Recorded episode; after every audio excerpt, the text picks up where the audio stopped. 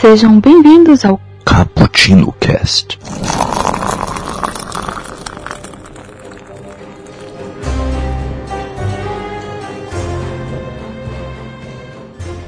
Boa- bom, bom dia, boa tarde, boa noite para você que gosta de cappuccino e que hoje está ouvindo o nosso cast. Eu sou a Raquel e eu nunca fui host, por isso estou dessa maneira.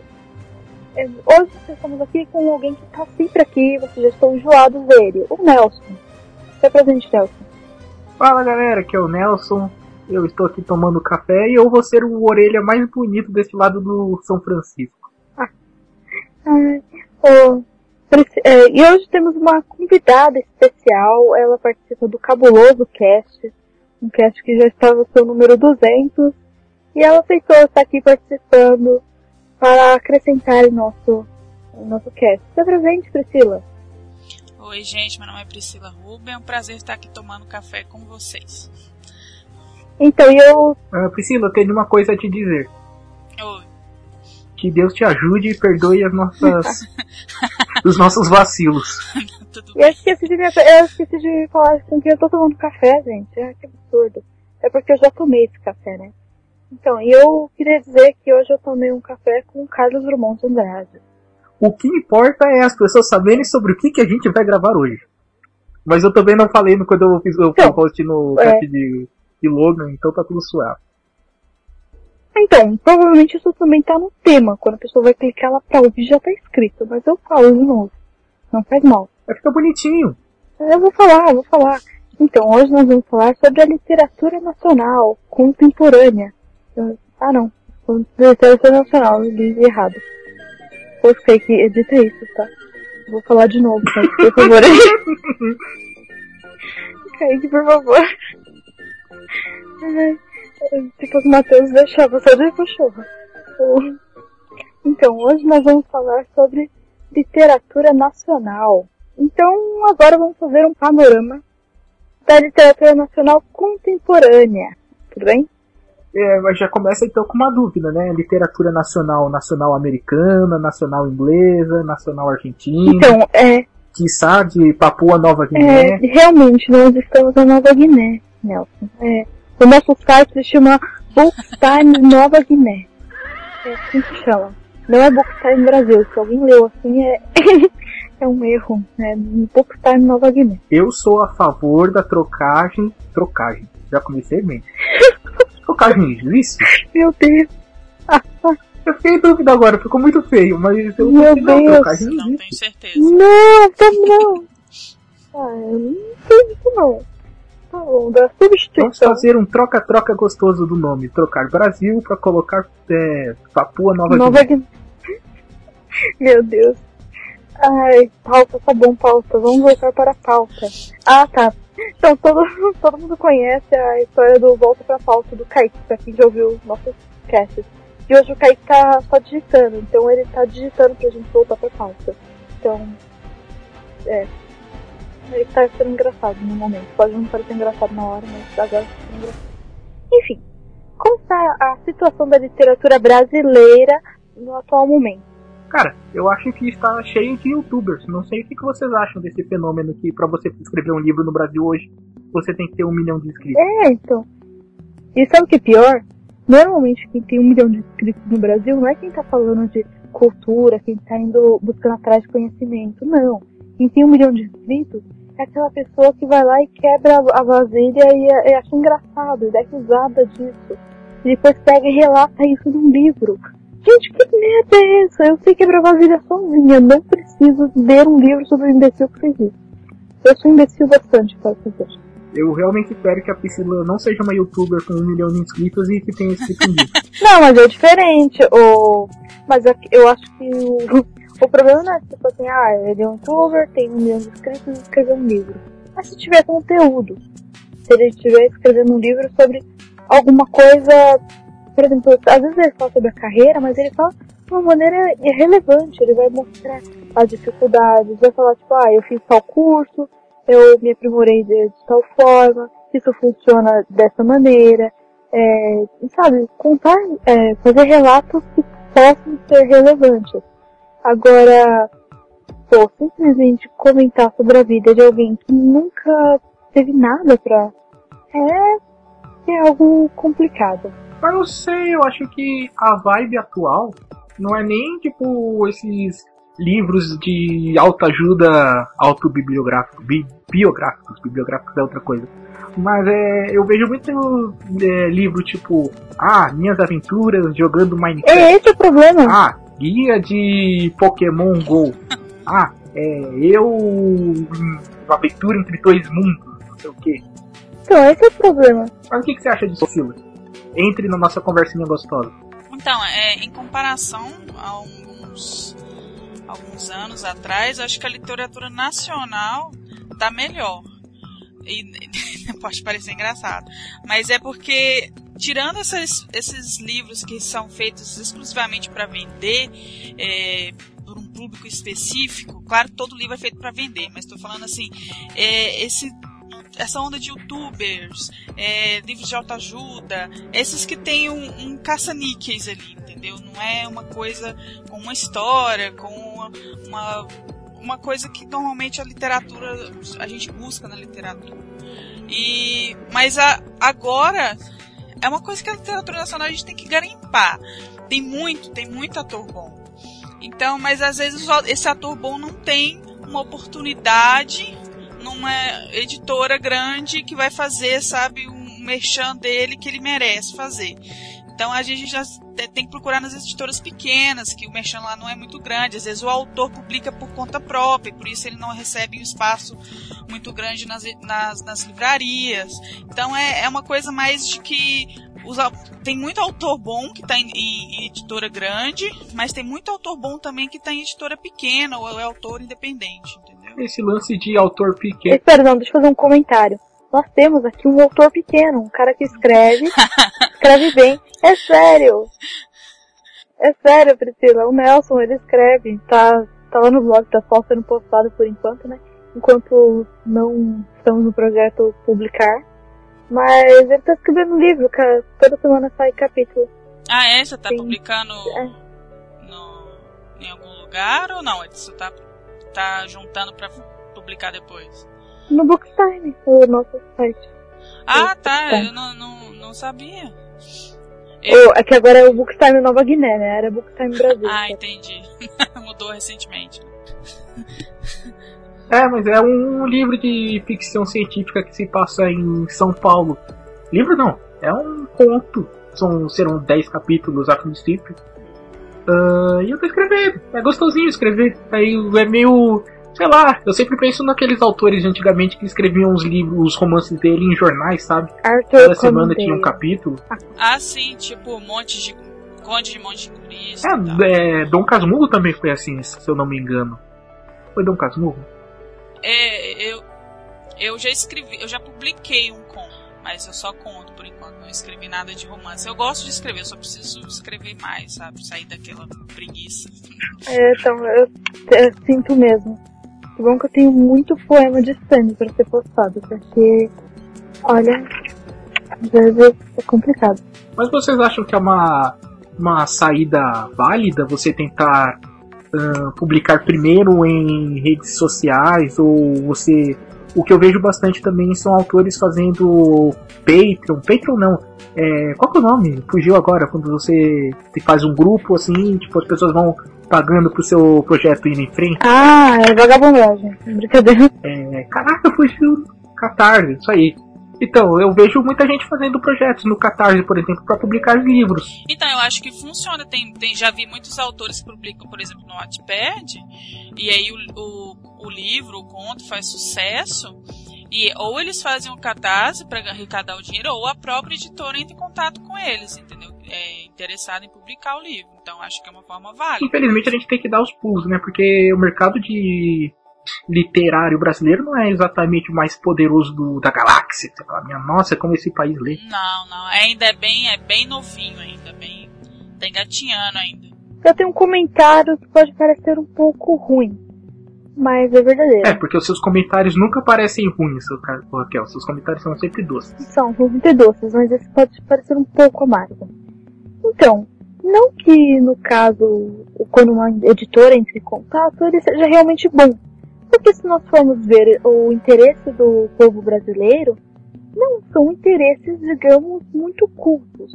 Por exemplo, da maioria, pelo menos da maioria dos brasileiros. Então, é, por isso, eu acho que por isso que muitos livros brasileiros bons não vão para frente, quanto livros medíocres ou sem conteúdo que importa, é importante o que, sabe, vão realmente é, pra frente. Você pode ver, você entra na livraria e você pergunta, ah, cadê a ficção científica? O que? Ficção científica? Ah, não tem encomenda, porque não tem aqui na loja física. Por quê? Porque compraram demais? Não, porque ninguém nunca compra. Então não faz sentido encomendar muita ficção científica. Simples assim. Ah, tem que levar em consideração que o brasileiro em si hum, também não lê. Né? A grande maioria das pessoas não, não, não lê um livro assim no ano. É. Então, é, é, a maioria das coisas que vende mesmo, que eu vejo que é o grande, o grande, o grande gênero que vende no Brasil é autoajuda. Então tem livros de autoajuda vende bastante, pelo que eu sei, tipo, igual tem os livros, a lista ali que, que o Kaique tá colocando os livros mais vendidos. A primeiro é o Augusto Curry, que é o cara que escreve autoajuda. Então a maioria das, das, das coisas, a, mai, a maioria não, o gênero que mais vende é realmente autoajuda, por causa que o brasileiro lê pouco. Então ele lê quando realmente precisa, ele está precisando ali da, daquela palavra é, consoladora, ou ele precisando de um livro que fala alguma coisa que ele já sabe, mas que não não diminuindo a autoajuda. A autoajuda pode ser muito bom às vezes, mas às vezes Nunca vi esse caso. Não, às vezes, às vezes é realmente muito bom. Às vezes é bom você ouvir o que você já sabe, mas você precisa ouvir. Às vezes é bom. e às vezes, aí então o brasileiro médio não é procurar um livro assim para passar tempo. As pessoas normalmente pensam, às vezes, quando eu tô lendo alguma coisa, a pessoa pensa, ah, vamos fazer outra coisa, você que você tá. Ai, a pessoa pensa que você tá ali lendo porque você não tem mais nada para fazer, não é tipo um prazer, entendeu? Não é algo que você está fazendo por prazer, porque você gosta. Livro é estudar. Livro você pega para estudar. E para estudar, é chato. Então, o povo não tem o costume de ler por prazer. Eu, concordando com o seu ponto, Priscila, uma vez minha mãe fez um comentário assim, mas meio que, sabe, aleatoriamente, é, quando estavam manejando a sala, ficou uma poltrona bem no canto. Minha mãe, olha, a poltrona do canto. A pessoa vai ficar ali sozinha e lendo, como se fosse um castigo. Eu falei, pô, mãe, pra mim isso é o maior prazer, ficar sozinha e lendo. É, eu, eu acho que, pô, pra mim isso não é castigo. E as pessoas têm essa mania de achar que tudo que é, tem relação com estudo, com conhecimento, é algo ruim ou é algo penoso. E tudo bem, às vezes vai ser penoso, vai em algum aspecto. Por exemplo, você tentar escrever melhor, você ler mais, não, não o ato de ler, que pode ser muito prazeroso, mas às vezes mudar de gênero, pode ter algumas coisas penosas, mas ainda assim com prazer. Como estudo, às vezes, às vezes é assim, eu tô dizendo isso porque o Nelson sabe, né? Que, pô, pelo mais que eu, go que eu gosto de fazer o que eu tô fazendo, às vezes é difícil. Você pega a DP, você chora, só, só 20 dias na faculdade.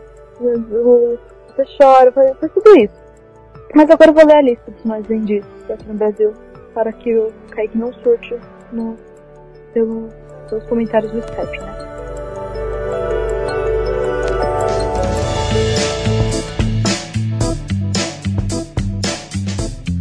Os, mais, os livros mais vendidos em 2016 foi. Ah, tá. Pegou 2016 ou 2017? O que vocês preferem? 2016, porque o ano fechou. 2017 ainda tá no começo, poxa. É, tá bem no começo mesmo.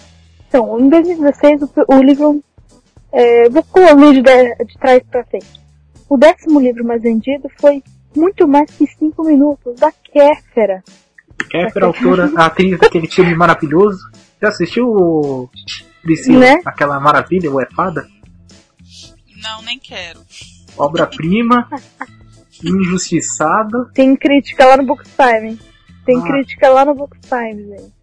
Leio, leio a crítica do Nelson no Book Times de Assada. Eu deixo aqui o meu então, vai se ferrar Iago por causa é. disso. O, então, esse livro, tecnicamente, vai contar a vida da, da Kéfera e como ela se é, tornou uma youtuber de sucesso.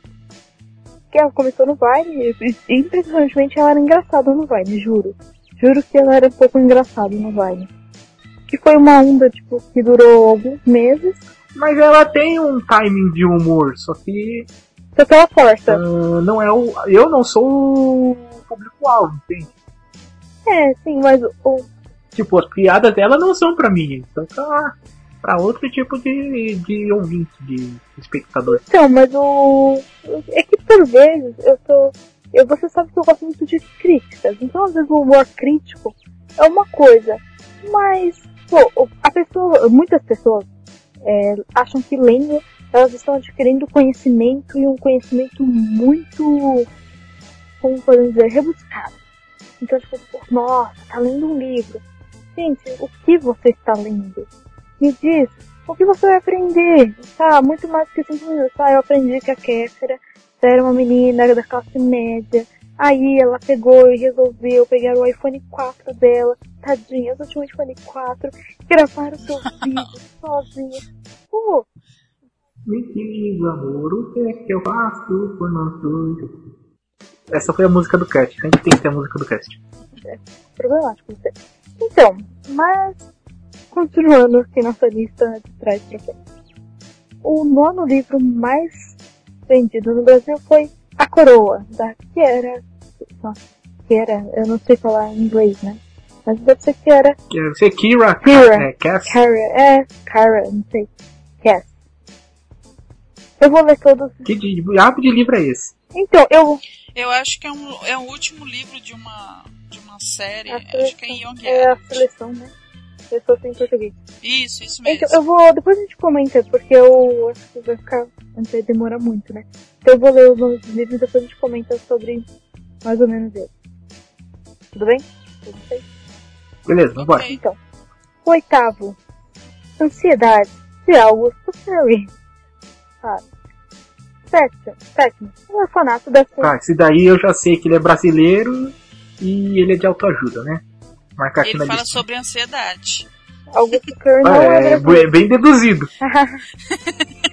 Então, o sétimo livro mais, mais vendido em 2016 foi Orfanato da Senhora Peregrine, Peregrine para Crianças Peculiares, de Ransom Reed. O sexto, Que ganhou um livro, um filme muito meia boca. eu ainda não assisti o filme, porque eu tô com um livro e quero ler antes de assistir. Deve ter entrado no top 10 por causa do filme, exatamente. Então, o sexto livro foi Authentic Games, de Marco Túlio, Alguém deu? também é brasileiro, que é? Acho que é youtuber, né? Não Não? sei. Marco Túlio, é. Deve ser. Ah, tá, o, o outro também era brasileiro. Esse é brasileiro. O quinto foi. Então, né? Fazer. O quinto livro foi Harry Potter e a Criança Amaldiçoada, da J.K. Rowling. É, o quarto, O Diário de Larissa Manuela. Gente, ela, fez escrito pela própria Larissa Manuela. É claro, porque é um é diário. brasileiro. Não, porque o. Tipo, o diário de Anne Frank. Quem escreveu? Anne Frank, pô. Essa é a Maria Manuela ela é do Carrossel? Isso, a Larissa Manoela. Gente, essa menina deve ter. ah, deve ter o quê? Tudo bem, nunca seja velha, ela também tem muito nova, mas. Ela tem 15 anos. e Escreveu um livro falando sobre a vida dela. Gente, o que que ela aprendeu na vida dela, gente? Mas tem gente de 15 anos que viveu bem mais do que eu que tenho 23. E aí? Sim, mas ao mesmo tempo. Como você defende? A questão não é o. Isso, por exemplo, tem, teve o livro da Malala. Malala teve muito nova, fez uma grande revolução. Ela tem uma história pra contar sobre tudo que ela sofreu, tudo que ela evoluiu, tudo que ela pensou. Agora, eu não acredito que uma. É Porque pelo que eu vejo também, porque o Instagram está cheio dessa Larissa Manoela. Tudo que ela que fazem é- são polêmicas ridículas, por sinal, sobre coisas irrelevantes. Por exemplo, a Larissa Manoela, que é tipo uma adolescente, ela tem direito do que ela quiser ser uma adolescente, só porque ela trabalhou numa novela, ela não quer dizer que ela virou adulta, ou que ela tem que ter a vida stalkeada. Mas parece que tem prazer nisso. É, ah, saiu com não sei quem, não importa. Ah, porque a Larissa Manoela fez não sei quem. Gente, é uma.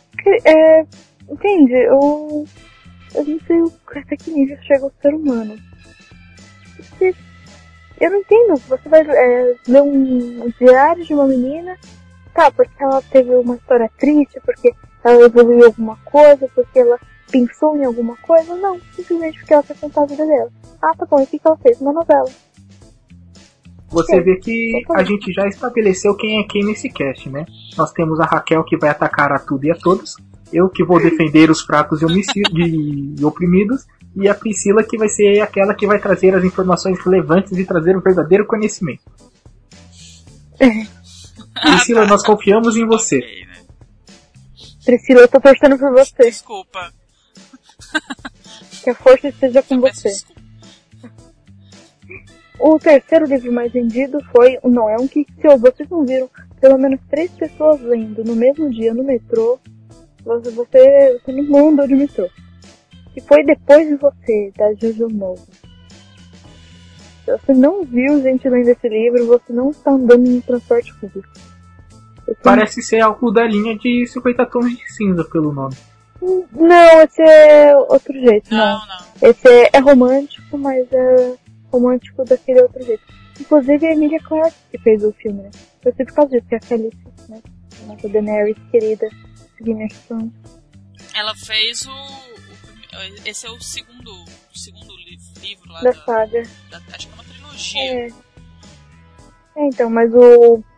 Mas eu sei que o, o antes, como era antes de você, foi feito por ela.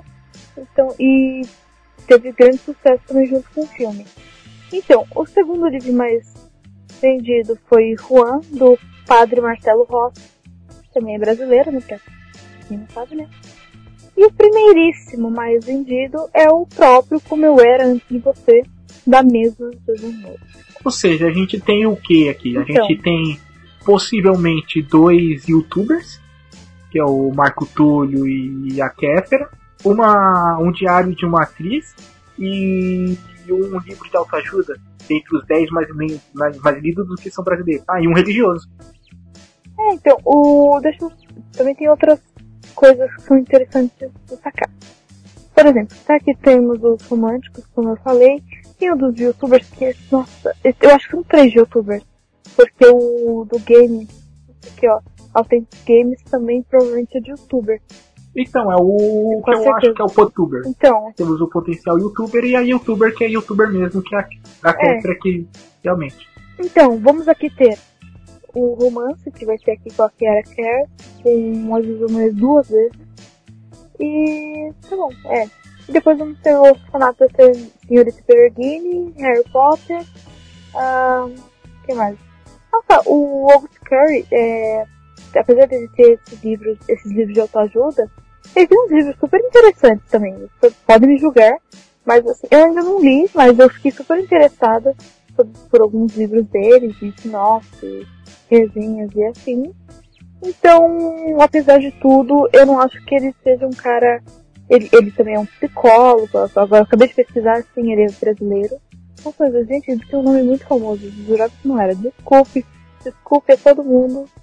Ou seja, Tá. todo mundo xingando a Raquel no Facebook dela, vocês têm as nossas redes sociais. Pode, pode xingar, Ah, sabe de nada, pode xingar, sabe de nada, inocente. pode xingar, pode xingar, é verdade.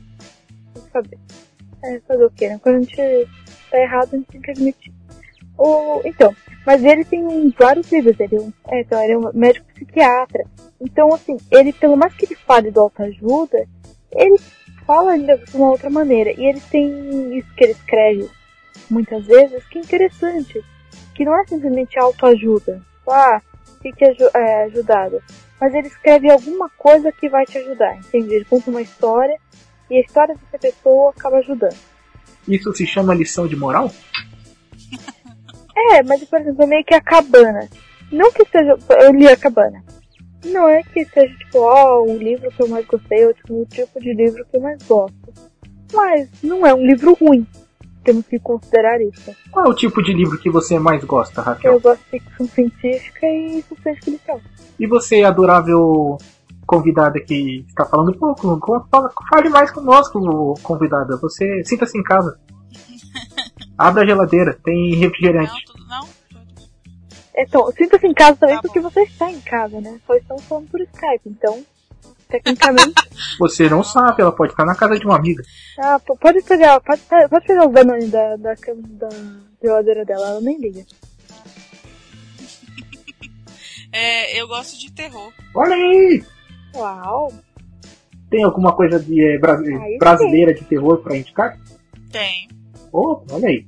Aí a gente tá falando com alguém que manja. Deixa pro final, deixa pro... Então, deixa eu fazer uma pergunta pra ela. Priscila, você leu Caixa de Pássaro? Não. Não leia. Não leia. Não, não, Nossa, o não mó esperançoso que ela vai falar. É, Ah, eu queria aqui é... Não, é só, só pra falar mesmo, não, não leia mesmo. Ah, é- era pra ser de terror e não é? Uma coisa assim. Então, ele tem uma. é, depois a gente conversa. é, eu acho que depois a gente conversa um pouco sobre ele, porque Tá bom. é, senão vou gastar muito tempo e o Kaique vai me matar só comentando. É, é, tá certo. Então, mas aqui a gente vai ter autoajuda, querendo ou não. Mas o, como eu disse, o August Curry, ele ainda vai ter uma coisa, uma autoajuda mais técnica, o que é bom. Porque eu acho me- mais triste ainda quando uma pessoa compra o livro do Padre Marcelo Rossi, ou às vezes nem do Padre Marcelo Rossi, ou de qualquer, ou aqueles que vendem em banca de jornal, sabe? Aquela seção autoajuda, pessoas que ninguém sabe quem são.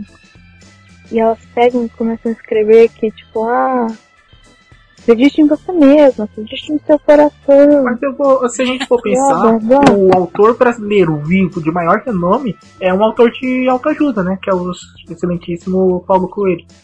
É, uma- é uma autoajuda disfarçada. Hum, Não é bem. Então, mas é autoajuda. É, o único livro dele que eu li foi O Alquimista. E eu li, assim, ele muito nova. Tanto que vai sair até um cast sobre- falando sobre gêneros que nos tornaram leitores, que eu citei ele. Que na época que eu li eu gostei muito, eu achei muito bom.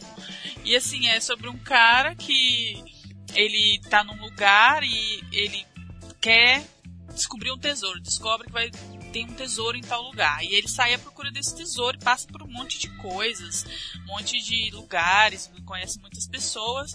E aí quando ele chega no lugar que ele deveria chegar, ele descobre que o tesouro na verdade estava lá no início, estava lá onde que ele estava no primeiro lugar. E aí você fica pensando, ah, então foi tudo em vão, tudo que ele fez, mas não, é porque a jornada dele valeu a pena, a jornada dele, ele aprendeu com a jornada dele. Tipo uma autoajuda. Mas assim, Eu li um livro que a premissa era muito semelhante, se chamava O Código da Vinci. não, o código da Vinci! da Vinci! Vinci! Mas é o protagonista também, ele descobre que tem um grande segredo, aí ele vai atrás do segredo, aí ele descobre que o segredo tá debaixo da Ô, pirâmide gente, é, de vidro. vocês conhe- sabem que a maioria das pessoas no mundo não gostam de spoilers, né? Tudo bem, eu- eu- vamos deixar isso pra fase dos spoilers, que a gente avisa que tem spoiler. E aí, tipo, as pessoas podem pausar o. o Pô, mas dá, isso dá filme spoiler de autoajuda, é, tipo, siga seus sonhos, seja você mesma, acredite em seu potencial. Eu acho isso ridículo. Eu não gosto. Mas enfim. Ah, mas é tipo, o Alquimista do Paulo Coelho foi publicado em 1988. Eu nem tinha nascido. Assim, acho que já passou da época do spoiler. Faz sentido. Querendo ou não, ele é o livro brasileiro assim de mais ah, renome dentro dessa, dessa leva, não? Eu acredito que sim. Eu penso em outro livro nacional assim que se que se compare ao alquimista, tanto aqui quanto lá fora. Lá fora o Paulo Coelho é, É. tipo um cara de super importante e tal. Sim, sim. É, então, apesar que. E o Código da Vinci já teve filme, já teve livro, já teve livro sobre o livro, dizendo as mentiras de Código da Vinci. E aí teve os livros sobre o livro do livro, que é falando das mentiras das mentiras do Código da Vinci. Bem isso.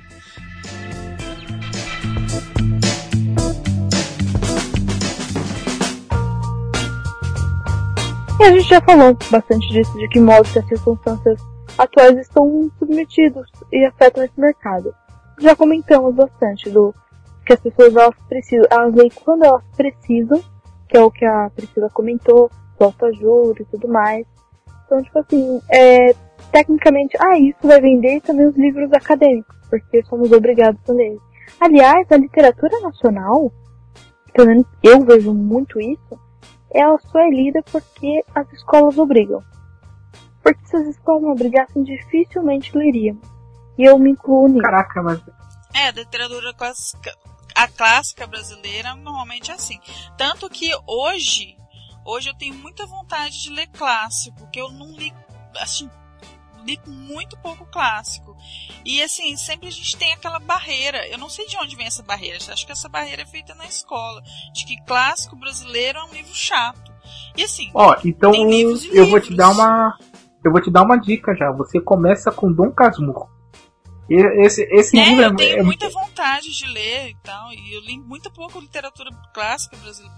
o Dom Casmurro, tirando a linguagem, que obviamente é datada, mas o ritmo dele é muito bom. Pro... Ele é, é, é um livro que empolga, sabe? Você se importa com os personagens. Então acho que pra. Se você quer começar a ler literatura clássica, eu recomendo fortemente você começar com Machado de Assis no geral, sabe? Você lê Dom Casmurro, Memórias Póstumas de Brás Cubas, você ler A Mão e a Luva, você ler os, os, é, os contos dele, são as crônicas dele. Ele é um autor que ele realmente estava à frente do seu tempo. Então, para começar, é fácil. Mas aí você chega no Iracema, Iracema é, É, você pode ver no nome dele, né? Oi? Você viu no, no nome dele, né? Qual é o nome dele? Mas é o nome, não o sobrenome, Raquel. Hum. Você entendeu? Temos um plot twist aí. Ai. Então, o tem isso, o- é, essa barreira, se a gente for pensar, não é só com a literatura brasileira, como comentamos, é com qualquer leitura. Mas a brasileira fica pior ainda. Por quê? Porque temos uma tendência a nos desvalorizar, a desvalorizar a nossa cultura. Por exemplo, eu É, a gente tem uma síndrome de vira-lata. né? O, tem dois livros que eu li que. é, eu li alguns livros brasileiros. Não sei exatamente quando.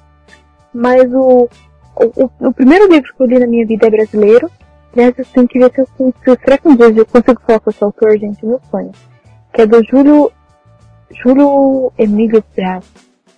Ou Emílio Júlio Braz. Putz, esqueci o nome do, autor, gente. Pior que eu gosto dele, esqueci o nome dele. Desculpa. Mas enfim. O, ele escreveu Crianças na Escuridão. Foi o primeiro livro que eu, o primeiro livro assim, é, que eu me lembro de ter lido na minha vida, tinha uns 8 anos. O livro é sensacional, é um livro tipo infantil, mas falando de vários problemas. O, gente, imagina um livro bom. É um livro, eu, eu faria um expresso do dia só falando de Crianças na Escuridão.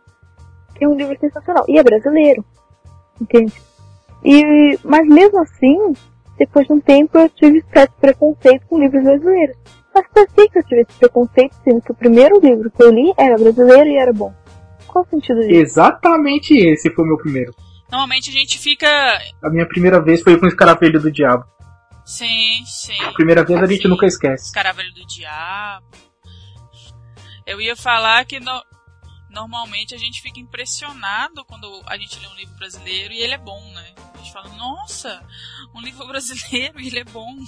A gente tem uma coisa contra, assim, com- livros de autores nacionais. A gente acha que ou é o clássico chato ou é aquele clichê boring. Você tem que garimpar pra achar o que, vale a pena. Né? Tipo, acho que é por isso que é muito importante assim, o, a gente tem um cast. ah, um outro cast que não é nesse formato, mas que a Raquel e o Kaique que tomam conta, que eles falam bastante com é, autores brasileiros. É importante pra galera conhecer, pra ir atrás desses caras. Porque, tipo, não tem muito. Uhum, na verdade. Não, é na, na, na televisão aberta, assim, né? é, não tem muita realmente que a maioria das pessoas assiste. Tem realmente propaganda com relação a isso. A pessoa vai achar mesmo na internet. E se ela quiser pro- procurar por isso, né? Mesmo assim, nem se fosse, acho que não acho. Pessoal, ouçam o Expresso do Dia. Tem muito Expresso do Dia com convidados, o pessoal do quadrinho. Porque a, a litera- o quadrinho também é literatura, né? E Sim. tem muita, muita coisa boa, brasileira, atual. E, gente, sensacional. Vejam alguns casts, tem lá sobre o, o Despertar da Fogueira. Tá, tem o de Biquântico, tem o do, do Michel também, com o Michel. Gente, lê, eh, ouça um pouquinho, vejam, ouça um pouco do trabalho desse pessoal. Ou sabe, ou sabe o que mesmo? Na Comic Con, além de ficar 30 horas na fila para pro, pro ingresso, para o autógrafo de alguém que nem vai mais lembrar de você, olhar na sua cara, dá um pouquinho de atenção pro pessoal do, do Independente. Tem muita gente ali que tem muito conteúdo, muito livro, muito quadrinho, muita coisa brasileira e essa pessoa tá doida pra te contar a história desse quadrinho e o que, que ela passou por trás disso, e muitas vezes com história. Porque talvez ela não seja um youtuber com um milhão de acessos para ter essa história tão relevante para os brasileiros, a maioria dos brasileiros, mas talvez tenha, traga muito mais conhecimento. Assina embaixo. No cast de vocês também fazem isso, né, o Fazem. Não entendi? Vocês também fazem isso no cast de vocês, Priscila? Indicação. E dá esse, esse up na literatura nacional? Não, a gente faz, a gente faz, é, a gente já fez entrevista com os autores nacionais, a gente faz indicação, ator quadri- quadrinista também. Olha aí. É... Mas é importante, querendo ou não, hoje em dia o podcast é. O podcast e o YouTube, acho que o YouTube tá um pouquinho mais ainda, mas o podcast tá crescendo bastante. É a forma que a galera consome. Consome? Consumir. Consome. Eu falei consome, eu tô envergonhado. Eu Mas ficaria. consome conteúdo. Então a gente tem que ter esse espaço, até por isso que a Raquel recomendou que a gente fizesse esse podcast, esse episódio em específico, pra gente trocar esse papo e a gente vai falar sobre autores, vai falar sobre livros específicos. Aí o cidadãozinho, você, você, Roberto, eu tô falando com você agora, estou apontando na sua cara, Roberto. É, não vem olhar pro lado não, é você mesmo. Você, Roberto, vai escutar o que, que elas vão falar de livros nacionais bons e você vai atrás. Mesmo que você não compre, mas só ir atrás, saber a história, é importante. Isso é legal. Então, ô, Kaique, talvez esse cast fique muito comprido. Fa- Faz parte 1, parte 2, não vamos deixar esse assunto. A Priscila tá aqui, ela é muito gente boa, ela tem muito conteúdo. Vamos, é, eu acho que, ó, Priscila, desculpa te comparar a uma laranja. Mas pense no lado bom. Eu vou te comparar, eu vou fazer minha comparação, mas pense no lado bom disso, tá bom? A Eu Priscila gosto de com- laranja. não, é que assim, a Priscila você, é, tá sendo como uma laranja pra nós. E a gente vai aproveitar até o bagaço dessa laranja, porque todo, tudo que ela puder nos oferecer, toda a vitamina C e os aminoácidos nós vamos utilizar dessa laranja. Então, todo o seu E o que conhecimento sobrou? nós queremos. Só o bagaço da laranja. O Nelson tá falando uma coisa bonita, pô. Olha, A, a, o- a minha Não, função é pegar as coisas bonitas que sairão de vossas bocas e transformar numa piada infame. É só pra isso que eu tô é, aqui. então, ó, então Priscila. Então, Priscila, que eu gostaria de fazer isso com você, se não for muita exploração. Não. Tudo bem.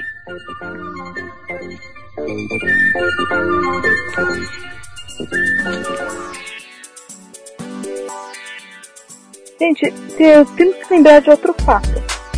Nosso país, ele tem milhões de analfabetos. E, tipo, muito, pouquíssimas pessoas que leem realmente.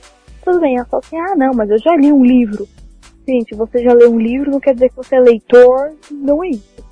Tá bom? É, se você só lê um livro porque você foi obrigado ou porque você está passando por dificuldades, ler um livro de outra vida. Tá bom, você não é leitor recorrente. É, e a- como a gente vai estimular o desenvolvimento da literatura nacional se a cultura nacional é contra a literatura? Hum, que pergunta capciosa, senhorita Raquel. É uma pergunta muito capciosa. Eu vou até falar bobagens enquanto eu penso numa resposta inteligente. Eu vou falar aleatoriedades. Não, não, não, não, não fale bobagem. Não, eu acho Priscila que falar. acho que o incentivo, o incentivo de leitura, normalmente a gente pensa que o incentivo de leitura vem da escola, ou não, que o desincentivo também vem da escola. Mas eu acho que o incentivo começa dentro de casa. É, por mais que alguns leitores não tenham esse incentivo em casa e mesmo assim se tornam leitores, é muito fácil, muito mais fácil quando é, um leitor se formar dentro de casa. Isso que eu falo assim, tem pais que falam, ah, eu gostaria que meu filho lesse mais livros, que meu filho tivesse mais interesse com livros, mas o próprio pai e a mãe não lê o livro. Então o a criança não cresce olhando para os pais lendo alguma coisa. Se lê, lê um jornal, lê uma revista, não, não senta lá e lê um livro, não tem aquele prazer de pegar um livro. Então a criança vê o livro como algo chato, como algo enfadonho. Então às vezes o livro vai entrar muito tarde na, na, na vida de uma, uma, pessoa e às vezes nem entra. Então acho que pra, primeiro para formar leitor, você tem que ler. É, se você quiser incentivar seu irmão, seu primo a ler algum livro, você tem que mostrar para ele que você também leu, que você tá mostrando para ele algo que você gosta, que é, você acha prazeroso. Na nossa geração também, tipo, o livro era uma obra de decoração, né? Você tinha aquela Barça completa, assim, lá em cima. Ah, eu tenho a Barça. Sim. Ó, aqui, ó, minha Barça. Eu... Só pra falar que tem, né? Complementando o que a Priscila falou. Então, isso é muito verdade das pessoas. Ah, eu quero que essa pessoa lê. Ela não lê, mas quer que a outra leia. Então, eu, eu vi uma, um quadrinho, uma, uma crítica, gente, uma, uma tirinha. Mas ela muito forte, aliás, se, se, quem escreveu isso, quem desenhou, estiver ouvindo, gente, entre em contato. Cara, é, era uma mulher com, com um filho e ambos estavam mexendo no celular. E ela olhava pro lado, tinha uma mulher lendo, um filho também lendo. Ela pegava e perguntava: Como é que você faz para fazer seu filho ler livros? É bem isso mesmo. Eu, eu, tenho, eu tenho uma história, eu tenho uma história sobre isso. Então... Um, um dos meus melhores amigos, ele é pai. Conte. E a gente teve essa discussão muito recentemente. Acho que era aniversário dele, foi aniversário dele. Ah, e a filhinha dele tava lá, tipo, toda serereta, uma criancinha bonitinha de dois anos. Eu acho, dois anos. Sei lá. Desculpa aí, Xande, eu não lembro quantos anos tem sua filha. Mas aí ele fala, ah, mano, eu preciso fazer que ela leia, mas eu não consigo ler, eu já tentei. Eu já emprestei tipo uns cinco livros dele e ele só vai acumulando no canto e não termina de ler, nem me entrega, desgraçado. Mas a questão é, o pai dele me falou isso uma vez, tipo, uh, ele era meu professor de matemática, e me dando carona, ele falou, oh, não sei o que, o Xande não consegue ler, mas ele também não me via lendo, então como é que ele vai aprender a ler? Então a questão é, você, pai, uh, fala o nome de um pai aí, Priscila. Não. Sei lá. Fala qualquer nome. Nelson. O Iago. O Iago. Você, Iago, que é pai de. que é pai de família, que delícia, cara. Você comece a ler na frente dos seus filhos. Aí eles vão achar divertido. Não, o Julito, o Julito que é pai de família mesmo, né? Não que eu tô falando o Iago tava zoando, né? Tipo, que ele é pai e nem sabe, mas. Pô. Nossa, você falou isso, ele tá escutando, ele se remexeu todo agora. Ah, meu fígado. ah, então, não, mas o Julito, o Julito é pai. E ele não que eu acho que ele dá um mau exemplo, mas. Fica aí, Julito. Eu. Eu acho que eu sou até uma. Por exemplo, meus, alguns sobrinhos meus, prim, é, é, crianças que eu conheço, eu acho que eu sou até meio chata, porque o primeiro livro que. O primeiro presente que eu dou é livro. sempre. então, sempre que minha sobrinha fez um ano recentemente, recentemente assim, né? Ela já tá com dois, mas no primeiro aniversário dela eu dei um pacote de livros. E assim, é o que eu acho. Eu, eu, eu, gosto de fazer isso. Não sei se os pais. Não adianta nada, né? Eu lá e dar os, os livros se os pais não vão sentar e ler e dar e renovar esse estoque de livros. Mas eu acho bom lembrar que é, é legal a criança gosta. É, durante muito tempo, os livros foram os brinquedos favoritos dela. Então, depois de passar essa fase do, do, do livro brinquedo, de sentar e ler com a criança, aí transforma a criança num leitor, um brasileiro leitor. É, o... E quando o pai é analfabeto? Então, o. Posso só fazer um. Senta e chora? Posso só fazer um comentário depois a gente vai pra, pra esse assunto do analfabeto? Que é... Contando que seu comentário seja breve, pode. É, então, é porque eu vou ele, ele, tá, eu sou a host, ele tá, tá me comandando. Olha, eu, eu nunca sou é. host. Só hoje eu sou host na vida. Eu, eu, vou, eu vou falar. Então eu estou dizendo que vou fazer meu comentário e acabou. Eu fiz esse comentário no, no cast de leitura, que tá meio estranho, mas ele tá legal. Ouça um cast de leitura. Eu aprendi a ler com minha prima. Minha prima não está aqui por enquanto, né? Ela mora em outro lugar, mas eu aprendi a ler com ela, eu entrei na escola lendo. Então, foi um grande incentivo. Eu era pequenininha, ela comprava vários livrinhos, e apesar de ter mostrado para todos os meus irmãos, só eu me interessei. E o. Ah, é o cast número 5, que é o cast da leitura. E eu fiz o mesmo com a minha irmãzinha. Minha irmãzinha, ela, eu ensinei ela a ler antes de eu entrar na escola. Hoje em dia ela tá meio puleta, mas ainda assim, quando eu der um livro pra ela, ela vai ler até o final e vai, e vai gostar. Então, é, é um incentivo sim que passa de, de família e não precisa necessariamente ser tipo, ah, porque minha mãe ou porque meu pai não lia. Mas às vezes um primo, é, um amigo da família e coisa do tipo. E assim faria um gancho para o que o Nelson falou. E quando o pai é analfabeto? Um pequeno comentário antes, outro comentário. Se percebermos as pessoas, os alunos que mais fizeram bem no Enem, que passaram em primeira medicina, normalmente eles são pessoas filhos de analfabetos. Mas quando eles aprendem a ler, eles têm, os pais dão essa oportunidade para o filho que ele vê que isso é importante, eles correm atrás. Mesmo com os pais. É, acho que o pai é analfabeto, ele não quer que o filho seja analfabeto. Então, normalmente, ele incentiva muito o filho a estudar, a ler. Então, acho que incentiva mais até o pai que lê, que não é analfabeto, que que já tem um estudo. Então ele incentiva muito mais a leitura, muito mais o estudo no filho para o filho ter uma vida melhor, filho é, ir além do que ele foi. Então acho que o pai ser analfabeto não é bem, é uma barreira, mas não é uma barreira que pode, que vai impedir, que não vai ter como a criança ser uma leitora. É, então, porque o, apesar que eu, eu, eu falo isso, eu já falei isso milhões de vezes em vários casts, as pessoas estão cansadas de ouvir. Porque para mim, o ignorante é aquele que não sabe, é aquele que não quer saber. Então tem muitos analfabetos, muitos analfabetos, eles não sabem, mas eles gostariam de saber. Então eles falam assim, pô, eu não sei, mas meu filho vai saber. Enquanto muitos pais que sabem ler, mas às vezes assim, sabem ler entre aspas, né? São os analfabetos funcionais, também comentados no cast número 5. Delicadamente, né? Bem singelamente comentado no cast. O... Eu não vou nem falar nada, ô Priscila. É, você discute, você pule a parte que a Raquel começa a falar. Porque tipo, o veneno vem escorrendo pelo seu fone de ouvido. E se pegar na tua pele é perigoso. Ai, é, é, verdade, eu tenho que concordar. O... Mas assim, é... sem ser os analfabetos funcionais, muitas vezes o pai que é alfabetizado, ele não incentiva isso no filho. E às vezes o analfabeto ele olha e fala assim, nossa, que bonito as pessoas lendo. Entende? Tem uma coisa que eu, outro dia, eu tava, andando pela Barra Funda, né? Indo para casa, e eu vi um mendigo lendo, sabe? Eu achei isso muito legal. Quase que eu falei, eu sou muito pobre, né? Eu gostaria de falar assim, cara, vamos lá, eu compro outro livro pra você, só pra você continuar lendo. Isso é sensacional. Ele é uma pessoa que pode dar todas as desculpas para não estar tá fazendo isso.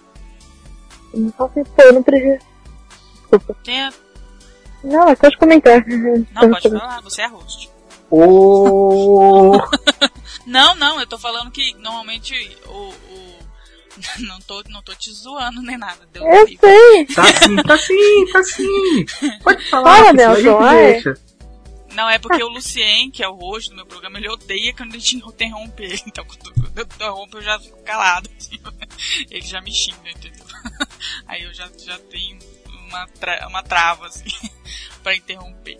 Mas é, tem até uma pegadinha, não sei se vocês chegaram a ver, que um menino, um ator, um menino se veste de mendigo e tal, de rua, e vai e chega nas pessoas falando assim, moça, você pode comprar um livro para mim? E as pessoas normalmente dá aquela, não, não, não tem dinheiro, não tem dinheiro. Aí teve um cara que falou, não, não tem dinheiro, não tem dinheiro. Aí ele parou assim. Você pediu o quê pra mim? um livro. Aí ele, você quer um livro? É, um livro. Aí ele foi lá e comprou o livro, leu pro menino e tudo mais. É bem, é bem interessante. Nossa, que legal. Pô, bem legal mesmo. Depois se eu achar, eu, eu deixo o link aqui. Se fosse comigo, o menino falou, tio, me dá um livro é, eu quero um livro. Aí eu ia na praia e falar, eu também. Ia continuar andando. E nós dois choraríamos. ia falar, não, eu ia puxar, eu ia pegar ele pelo braço e falar assim, tá bom, então vamos pedir junto, tá bom? Peço pra você e eu faço um pra mim, vamos lá. É uma coisa, ah, e outra coisa que eu, que eu vou comentar antes de passar pro próximo ponto, antes do Kaique nos mate. É... O Kaique não tem que matar ninguém, ele não está aqui. então, o, não sei se vocês já repararam, é claro. tem aquelas máquinas que a princípio era uma ideia muito boa de livros, pague quanto achar que vale, nos metrôs de São Paulo. Todo mundo já viu. Já. Né? Não, eu não sou. Marinha Ma... Ah, você é da onde? São Paulo. Eu sou de Curitiba. Ah, mas Curitiba também Ah. tem, não tem naqueles ônibus, é, aquelas estações que são um pouco diferentes que tem aí? Aqui tem a tuboteca. A tuboteca é tipo uma biblioteca na, no- na estação tubo, que é do ônibus. Aí você deixa um livro e a pessoa pega e lê, e normalmente a pessoa devolveria pro lugar se ela pegasse quando ela acabasse de ler, mas a, a tuboteca tá sempre vazia. Porque coloca um livro lá, alguém pega e não devolve. É triste, mas assim, não, aqui no, em São Paulo, deixa eu até falar para as pessoas que não são do Brasil, do, do São Paulo, do Brasil também, né? Nossa, tipo. ou você é de São Paulo ou você mora no, tipo, é, Brasilândia já. Olha, eu moro na Brasilândia, tá? Não, desculpa. Ah, é verdade. Desculpa, eu falei errado. Mas então, em, em São Paulo, na cidade de São Paulo, não sei como ser um resultado, nas estações de metrô tem máquinas de livros escritas pague quanto achar que vale. Eles implantaram isso faz tipo uns três anos, um pouco mais. Colocaram essas mais, mais. Enfim, É, eu acho que mais, porque antes de eu viajar eu já tinha visto isso, eu fui pra Pelotas em 2012. Ah, então só deve fazer uns 5 anos de trabalho. Então, mas no início tinham livros interessantes sobre vários assuntos que você poderia crescer. Hoje em dia você chega lá, tem dois livros que você poderia classificar como relevantes, que é a Arte da Guerra e o Pequeno Príncipe. Porque o resto é tudo, seja mais saudável, emagreça, é, não emagreça, é, pô, vai fazer polichinelo, vai, co- conserte seu computador, é, caça palavras. Cara, mas esses, esses livros, eles realmente são muito legais, porque, tipo, eles são Tzu e tem o, o Pequeno Príncipe. É. Aí você vê os que estão do lado dele, é tipo, aprenda a mexer no Excel. É, como eu consigo dar prazer pro meu namorado? Ei, what? Não, você que comprou esse, não, não. Eu comprei, realmente, Raquel. Eu comprei e te dei de presente. Pô, pô não, não pode contar, pô. Não, eu É, não vou eu, eu tive que. Eu tive que soltar essa, essa, essa verdade porque fui atacado gratuitamente aqui. Mas realmente eu tive que dar esse livro pra Raquel. Eu não vou comentar. E eu posso falar isso porque eu sei que o Kaique vai editar, ele vai cortar essa parte. Eu posso falar o que eu quiser dessa parte, porque ele vai cortar. É, tá, eu, então eu responder isso. Ou não, putz, eu- então eu não vou nem responder. Porque eu ia falar, né, que mesmo com livro tá difícil. Não é brincadeira. Nossa! Agora ele corta. Agora eu A pauta aqui, ó. vou, volto pra pauta, pessoal. Ai.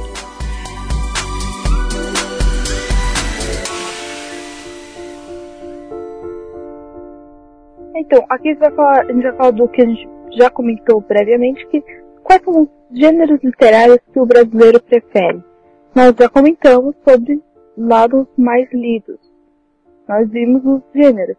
Que ou era o romance, ou é autoajuda, ou é youtuber. Eu não sei, gente, eu não sei que- qual é o gênero que o é, autobiografia, é, mas é, biografia, né? De que é biografia? É uma autobiografia, ué. Ou um tutorial. Ou um tutorial de como jogar Minecraft. Não sei.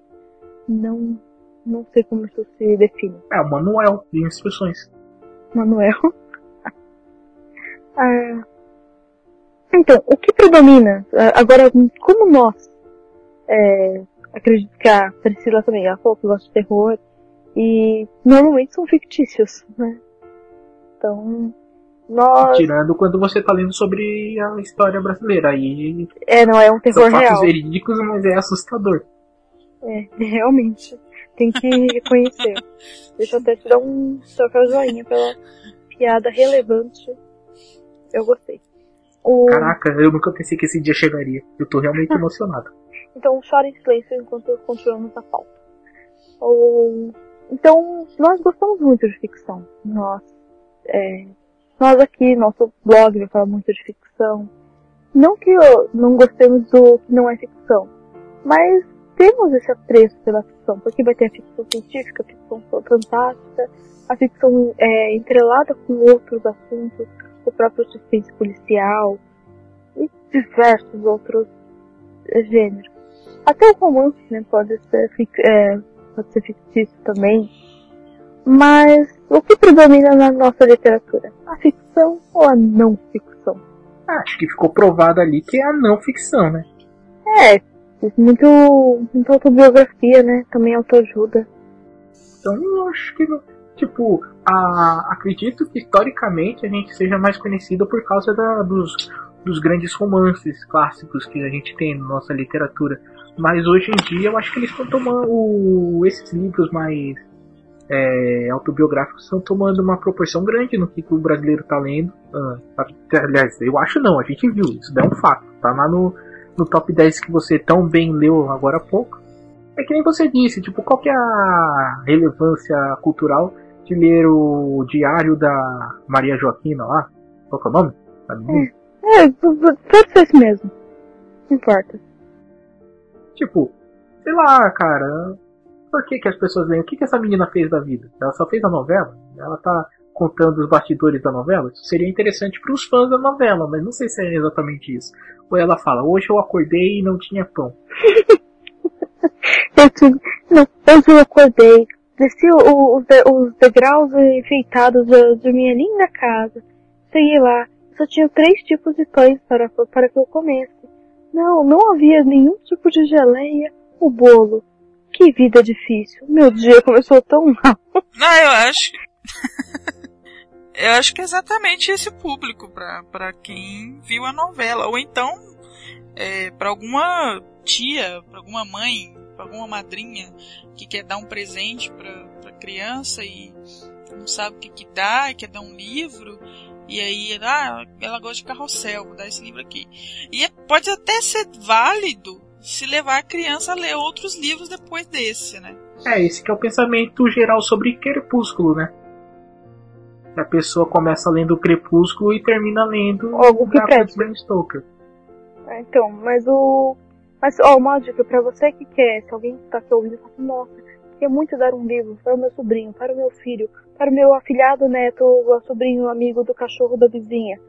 Você quer dar um livro para uma criança? Isso aí é muito específico. quer, quer dar um livro para uma criança? Dá crianças na escuridão, gente. É sério. Gente, esse livro é muito bom. É, é, tô falando isso. E eu vou sugerir uma coisa que eu não li, mas eu vi escrito não é ruim. É uma, uma, uma série de livros que minha irmãzinha adora, que é A Hora do Espanto. Ela não, apesar de ser uh, infantil, uma, uma fase de entre 7 e 12 anos, mas ela tem uma narrativa bacana que vai ajudar a criança bastante a aprender vocabulário e a, a ler e escrever. Pode ajudar bastante. Não é ruim. Mas dá criança na escuridão, primeiramente. Mas dê criança na escuridão. Eu, que é um livro muito eu acredito que eu daria um quadrinho, eu não daria um livro para uma criança começar a ler. Até porque livro infantil em é, geral é, tem muitas imagens, né? Tipo aqueles é, tipo aqueles livros com, com figurinha, sabe? Você vai lendo. Não, esses que eu falando não. Oi? Desculpa. Esses que eu comentei não, mas o. Mas sim, o quadrinho também é uma ótima. uma ótima ideia. E dá pra incentivar o quadrinho nacional, né? Também. Porque tem quadrinho nacional que dá pra criança ler. O, no caso aqui que eu posso comentar é o Zé Fogueira. O Despertar do Zé Fogueira, do Reiner eu não sei falar o nome dele. É muito difícil o nome dele, mas é gente boa. É um é o Reiner, quadrinho eu não sei nacional. falar o nome dele. É um bom sobrenome. não, muita, muita gente começa a leitura com Turma da Mônica. Sim. Começa no mundo. Que livros você deu pro seu, pra sua sobrinha, Priscila, que você comentou anteriormente? Não, não, esse, esses que eu dei pra minha sobrinha, é, eu peguei num site, ele chama Leiturinha. Ele é assim, ele dá um, ele seleciona três livros, você pega, compra um pacote, ele seleciona três livros de acordo com a idade da criança. Você não escolhe os livros. Eles vai e seleciona numa, numa lista três livros de acordo com a idade que você colocou lá que a criança tem. Aí você pode programar para enviar todo mês. Todo mês ela ganharia um livro, é, de acordo com a idade dela. Ou então você programa assim de pega pacote de presente. Foi o meu caso. Eu comprei um pacote de presente. Eu achei interessante, por mais que eu não tenha escolhido o livro, ela gostou, mas eu achei interessante a ideia de, de colocar assim para todo mês a criança ganhar um livro, ou, ou pegar um livro para a criança né, é, da faixa etária dela, entendeu? É bom pra quando você, tipo, meio sem noção, que nem, tipo, eu, eu vou dar um presente pra uma criança de 7 anos, eu vou dar V de vingança pra ela. Acho que é uma leitura justa. Não, não é. Então, tipo, vai lá, pega e pessoas mais capacitadas do que a minha pessoa vão escolher o livro que meu primo de é. 7 anos lerá. O, o, o Craig deve dar um ótimo.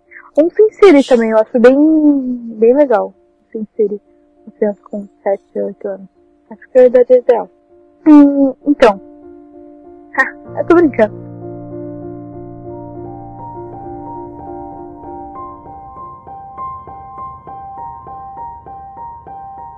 ficção, ela acaba desenvolvendo muito nosso pensamento. Nós é, temos que é, relacionar isso que não é real com o real. E existe, toda ficção existe uma conexão com o real. Ficção científica, gente, olha, recomendo ficção científica. É show. É, mas assim, é, às vezes é muito mais simples você ler uma bibliografia que conta que às vezes até, por exemplo, ah, tá bom, a Anne Frank tá, ficou escondida dos nazistas. Ok.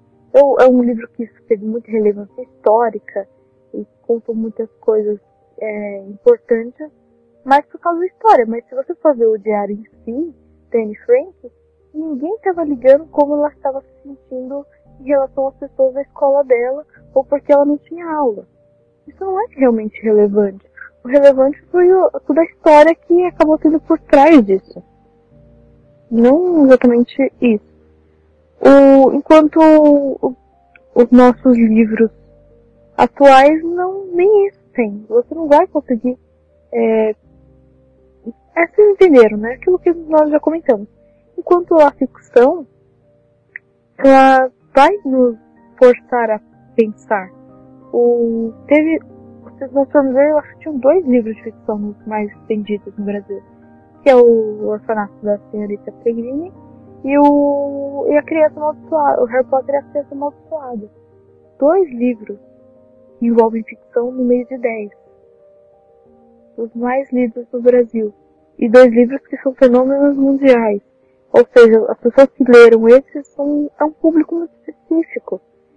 E considerando que essas, esses 10 livros, assim, a gente tá falando, nossa, tem livros que não tem muito conteúdo, mas na verdade mal tem esses 10 livros, porque a maioria das pessoas nem esses estão lendo. Não, e esses livros só pegaram, por exemplo, do, citando o orfanato, ele tá, tá nessa lista por causa do filme, né? Que normalmente é, isso é bom, por um lado, que as pessoas vão atrás do livro é, por causa do filme de certa forma isso é bom.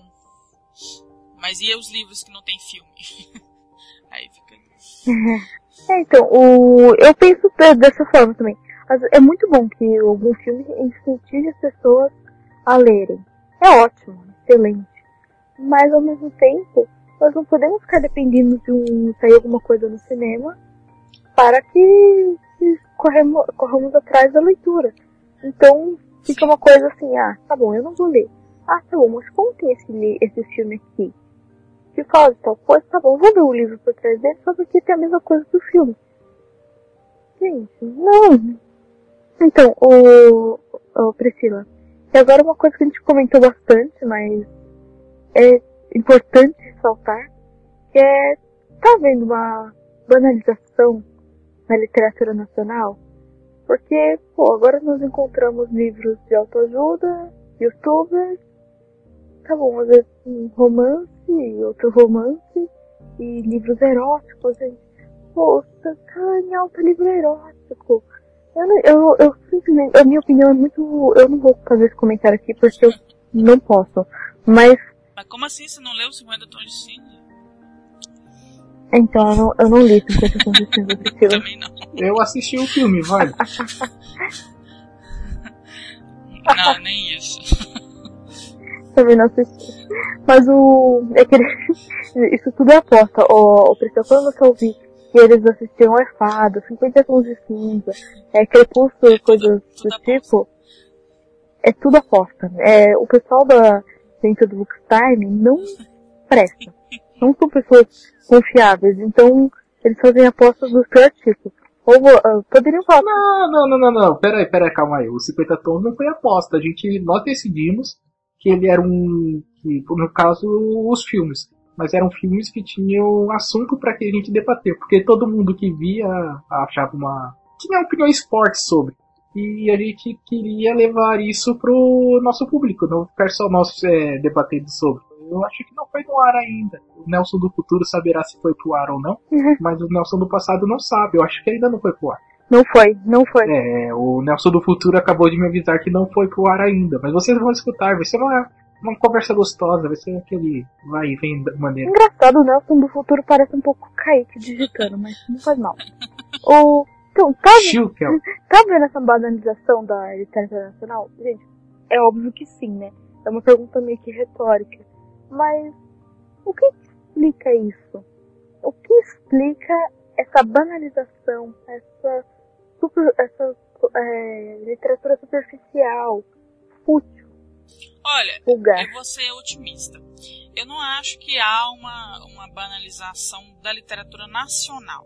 Acho que livro banal tem toda toda toda língua. Tem um livro, tem aqueles esses livros caça-níquel que é, fala sobre o livro do livro, igual o Nelson já comentou aí, o livro do livro, o livro do que às vezes o filme nem é, nem tem um livro, o livro do jogo, o livro, então é, sempre vai ter esses livros que que vão fazer sucesso por falarem de uma coisa que faz sucesso.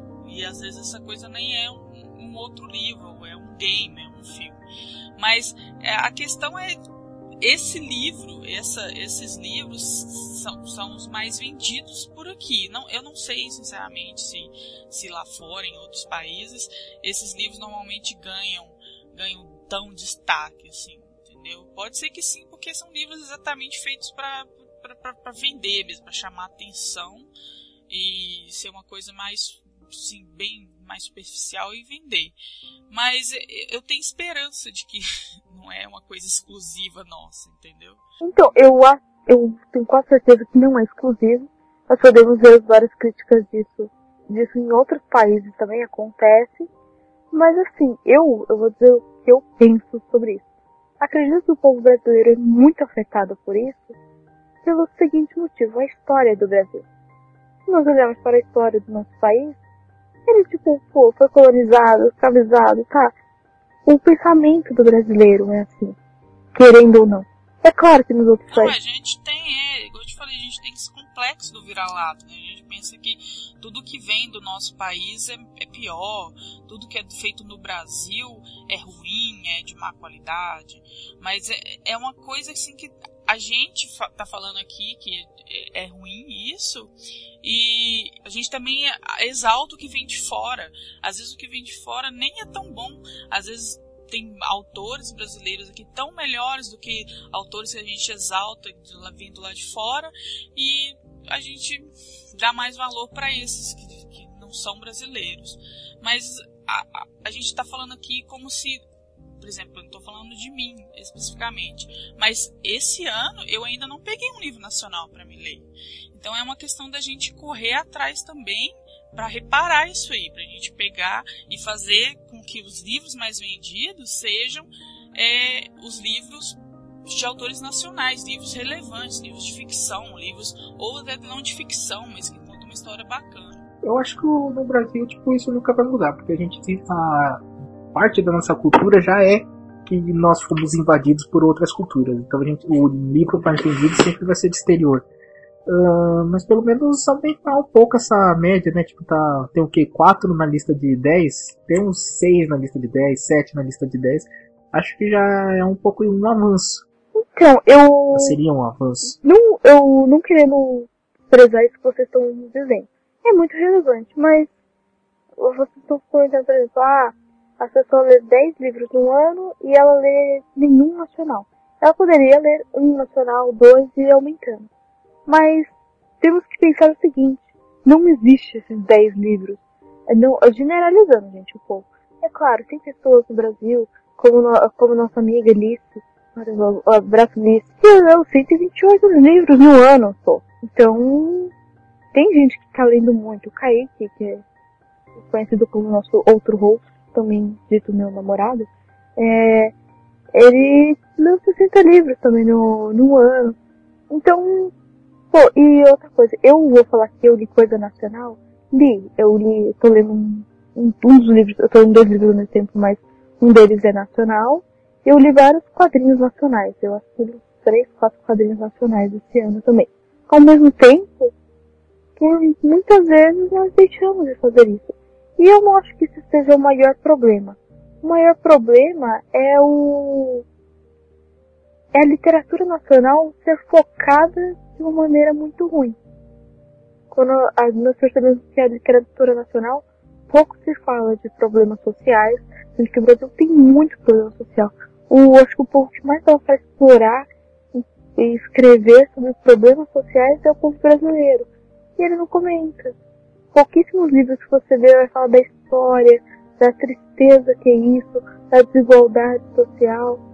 E tem pouco, muito pouco. Então às vezes a gente tem que pegar de fora, não porque estamos, às vezes a gente não está nem desprezando o livro brasileiro. Às vezes não tem. Às vezes simplesmente não são uh, pouquíssimos brasileiros que vão falar sobre o assunto. Ah, eu acho que, uh, como nós falamos no cast 16 sobre os monstros da cultura pop, uh, ainda nesse, nessa história do brasileiro ter um complexo de vira-lata, falta um pouco nossos autores é, começar a usar o, a cultura nacional é, é, como um elemento importante e fazer isso ir para frente. Sabe, uh, tem um, claro, tem bastante livros nacionais que são bons de ficção, são, mas tipo, muitos deles utilizam-se de arquetipos de heróis americanos ou histórias orientais, sabe? Não são histórias nacionais. Eu, eu tô olhando agora um quadrinho que eu tenho aqui, que é São Jorge, do Beirute, e é um quadrinho muito bom. É, só que, tipo, ele tá contando a história de um soldado romano, sabe? Por que não a gente se esforçar um pouco mais para criar histórias mais focadas no povo brasileiro, na cultura nacional? Eu acho que isso é basicamente o que a Raquel tava falando agora há pouco também. Uhum. E outra coisa, é, sobre esse assunto especificamente, no, leia novamente apontando para o cast sobre o gibi quântico. Gente, tem uma a história do Ayrton Marinho, que era o nosso convidado, ele estava no, no cast, é sobre, faz, tem uma crítica sobre isso. E é sensacional, gente. Leiam, leiam o gibi quântico e essa história do cabra d'água dentro disso, que é um herói do sertão brasileiro. Então, para um pouquinho, ouça e leia, principalmente. É um dos livros que, vou indicar, na, ou de terror, que eu vou indicar na, na minha lista. É, tema dele é. O vilão dele, no caso, é a mula sem cabeça. Nossa, que legal. E a mula sem cabeça é uma história tão do caralho, né? Tipo, é um negócio tão interessante você pensar que é da onde que veio a ideia. Como é que ela pode ter, não ter cabeça e soltar fogo pelas ventas? Isso sempre me deixou é, muito bolado. E a história, e a história dela também, né? De uma mulher que, que é uma mulher filha de sete, a sétima filha, não, não, não sei, não, não, lembro exatamente como é que é isso. É, a, a sétima filha é um vira-mula e o sétimo filho vira lobisomem, se eu não me engano. Ou ela é a mulher que tem relação com o padre, né? Ah, é essa mesmo. Ah, isso, é relação com o padre, exatamente, isso. Então é assim, dá pra usar bastante isso mesmo. Cara, tem isso, tem o boitatá, tem o curupira, tem a caipora. Uhum. E, tipo, as pessoas estão ouvindo agora, estão dizendo, ai, que personagem merda. Cara, não é personagem merda. Aqui uh, falta uma história que pegue o Saci Pererê e coloque ele como um personagem relevante. Sabe? Um personagem bem desenvolvido. Desculpa, o Kaique tá digitando aqui. Aí ele pega e come... digita o seguinte, primeiro que ele escreveu errado, né? Ele escreveu Curupira, ele escreveu Caipora. Mas ele falou assim, ah não, da Caipora mesmo. Eu tinha medo da Caipora. Olha que triste. Bem triste o. Mas a caipora do Castelo Ratibum era assustador. É.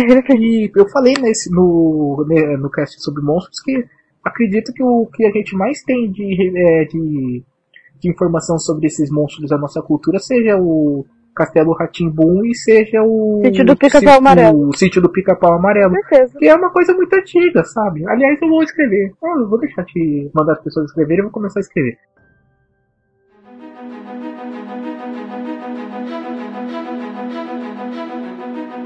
Então, o nosso, nosso folclore é muito rico. E mesmo assim o pessoal preza muito. Tantas histórias que tinham um motivo, as histórias dos índios. E quando você ó, aprende um pouco mais sobre a história brasileira também, né? Porque às vezes a gente fala assim, ah, aprender história, aprender história, aprender história. Aprender história não é só saber de guerra mundial. Não é só saber como que os romanos se comportavam há mil anos atrás. Então, também estudar a história brasileira saber por que o povo brasileiro é assim. Parar de nos desprezar. Então, é, vamos supor que alguém aqui, no caso sabemos que alguns de nós, queremos publicar um livro. Queremos escrever uma história do nada e assim, nossa, é, sou um brasileiro e quer publicar um livro. Quais são as maiores dificuldades encontradas por esse pessoal? Achar alguém para publicar o livro. Exatamente, acho que é o primeiro passo. Primeiro já é difícil escrever o livro, revisar uhum. o livro, fazer toda aquela questão do, do, do, livro em si, né? Porque é uma parte já bem difícil. Eu, eu acho isso engraçado, disso... Priscila. Eu tenho uma colega, que eu não vou dizer o nome para é, esconder a sua identidade, mas ela falou, ah, não sei o que, tem uma ideia de escrever um romance sobre ficção científica, não sei o que. Aí eu falei, ah, me manda uma parte. Ela me mandou assim, um capítulo, eu achei super interessante. Ah, me manda o próximo. Ah, eu não terminei. Aí tipo. Nossa. não, o difícil. A primeira parte difícil é escrever mesmo, sabe? Aí depois que você escreveu, que já é uma parte bem trabalhosa, você tem que revisar. Revisando, você vai ler tudo de novo e vai querer mudar tudo, porque você vai falar, nossa, tá uma bosta. então eu quero mudar tudo. E aí, depois de fazer todo esse processo, aí você tem que procurar alguém para publicar. Muita gente desiste de, de, de esperar uma editora assinar um contrato com uma editora e publica por conta própria, que pode ser uma opção boa. Mas o cara tem que ter um network inacreditável para conseguir fazer isso. Tem que ter um dinheirinho aí, né? Porque então, é o, o pior que essa amiga do. essa colega do, do Nelson, ela é terrível, porque ela pensou na história toda, né, Nelson? Ela, tipo. É Exatamente, aquela... ela mandou tudo, assim. É só ela deixar de ser preguiçosa e escrever. Nossa, cara de pau. Ah, eu tenho uma história inteira aqui na minha cabeça, mas eu não sei. Nossa, eu, eu, realmente não sei o que, que as pessoas fazem, né? Ou não sei qual, foi pro, qual é o problema dela. O... Então, mas... Mas é, o primeiro desafio, então, deixamos claro que é escrever. Você sentar a sua bunda na cadeira, uh, desligar o WhatsApp e começar... Sair do Facebook. Exatamente. E começar a escrevinhar, como diria um amigo meu. Então, o... você tem que fazer isso, mas assim, o... por exemplo, a edição, revisão e tudo mais. É, nós temos uma amiga que nos ajuda muito com isso no nosso blog e que eu acredito que quando formos escrever livros, qualquer outra coisa, vai ajudar muito, que é a Nar, a Marel, nossa, nossa colega, nossa amiga.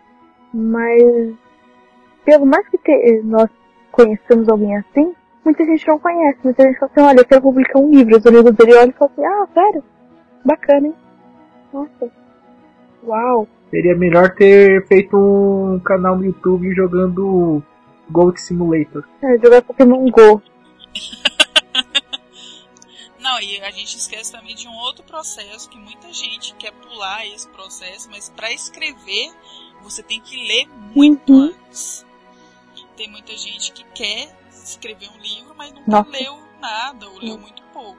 E ler é um, uma parte muito importante na hora de escrever.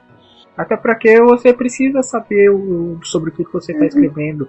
Você não pode, tipo, livre, leve solto, escrever qualquer coisa que está na sua cabeça, porque às vezes aquilo alguém já escreveu, alguém já provou que não é bem assim, alguém já Sabe, quando você lê outras coisas, também outras ideias vêm à mente. Não, você estrutura seu pensamento, Sim, sim. né? Isso não só sobre o seu livro, sobre como qualquer outra coisa.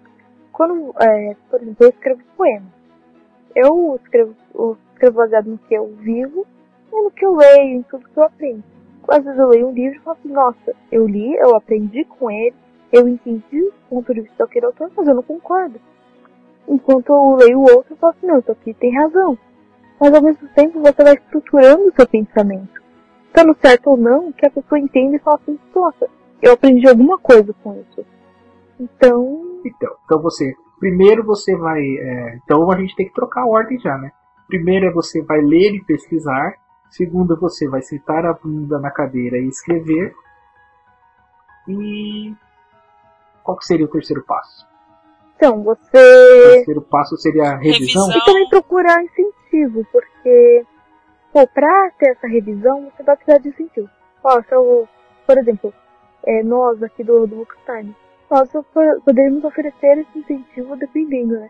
Vai que alguém vai, é, o próximo, o, o próximo sucesso do Brasil está aqui, é, tá aqui nos ouvindo, escrevendo um livro muito bom, com muito conhecimento, e não tem relevância, e não, não é conhecido por ninguém, né?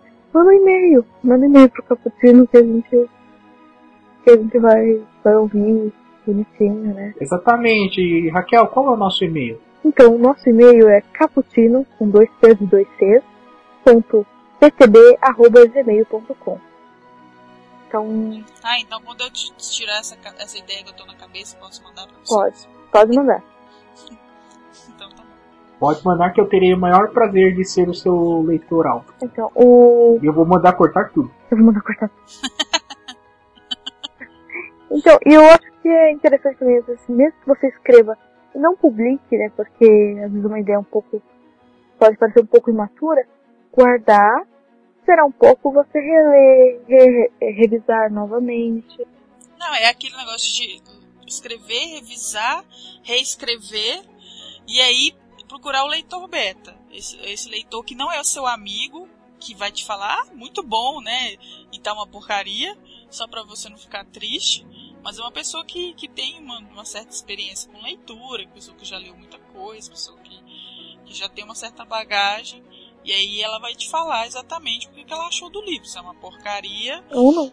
ou se você tem que se tem que tirar tudo e reescrever tudo ou não, se você pode mudar isso e aquilo, fica muito bom. E ter essa pessoa de confiança para mandar o livro antes de começar a enviar para editoras, em, em- em publicar por conta própria, sabe? É. É muito bom um leitor beta de confiança. E o ruim também, né, é que, querendo ou não, não é uma coisa muito atrativa no Brasil. Ao mesmo tempo que muita gente ó, ó, te- está aumentando o número de, de leitores no Brasil, é sempre muito pouco se comparado à sociedade. A gente fala assim, nossa, olha lá, aumentou. Antigamente, ó, tinha mil leitores é, em São Paulo, e agora tem dois mil. Ah, quantas pessoas tinham, tinham ano passado em São Paulo? Ah, 10 mil, e agora? Tem um milhão. Gente, esse crescimento também não é, não é só olhar os números, tem que olhar um pouco a porcentagem, tem que olhar as estatísticas.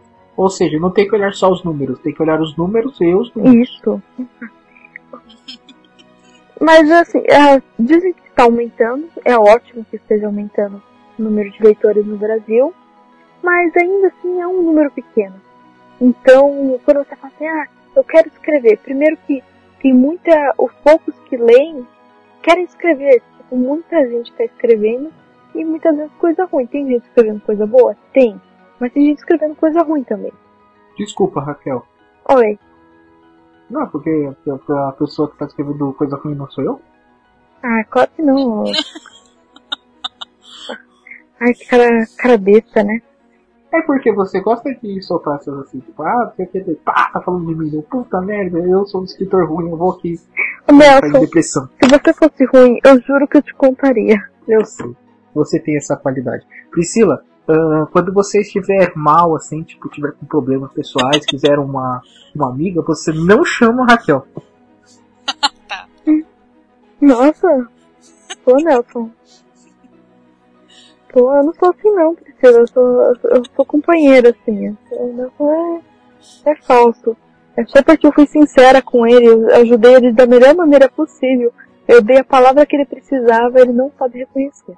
É, realmente, ela falou, Nelson, vai a merda. Melhor Mas aí ele até deu risada. Ah, porque eu tipo. É, vamos lá, interessa, interessa, vamos pro. Enfim, enfim, não importa, não importa. Então, é, então ainda tem isso, que não é um mercado tão atrativo no Brasil.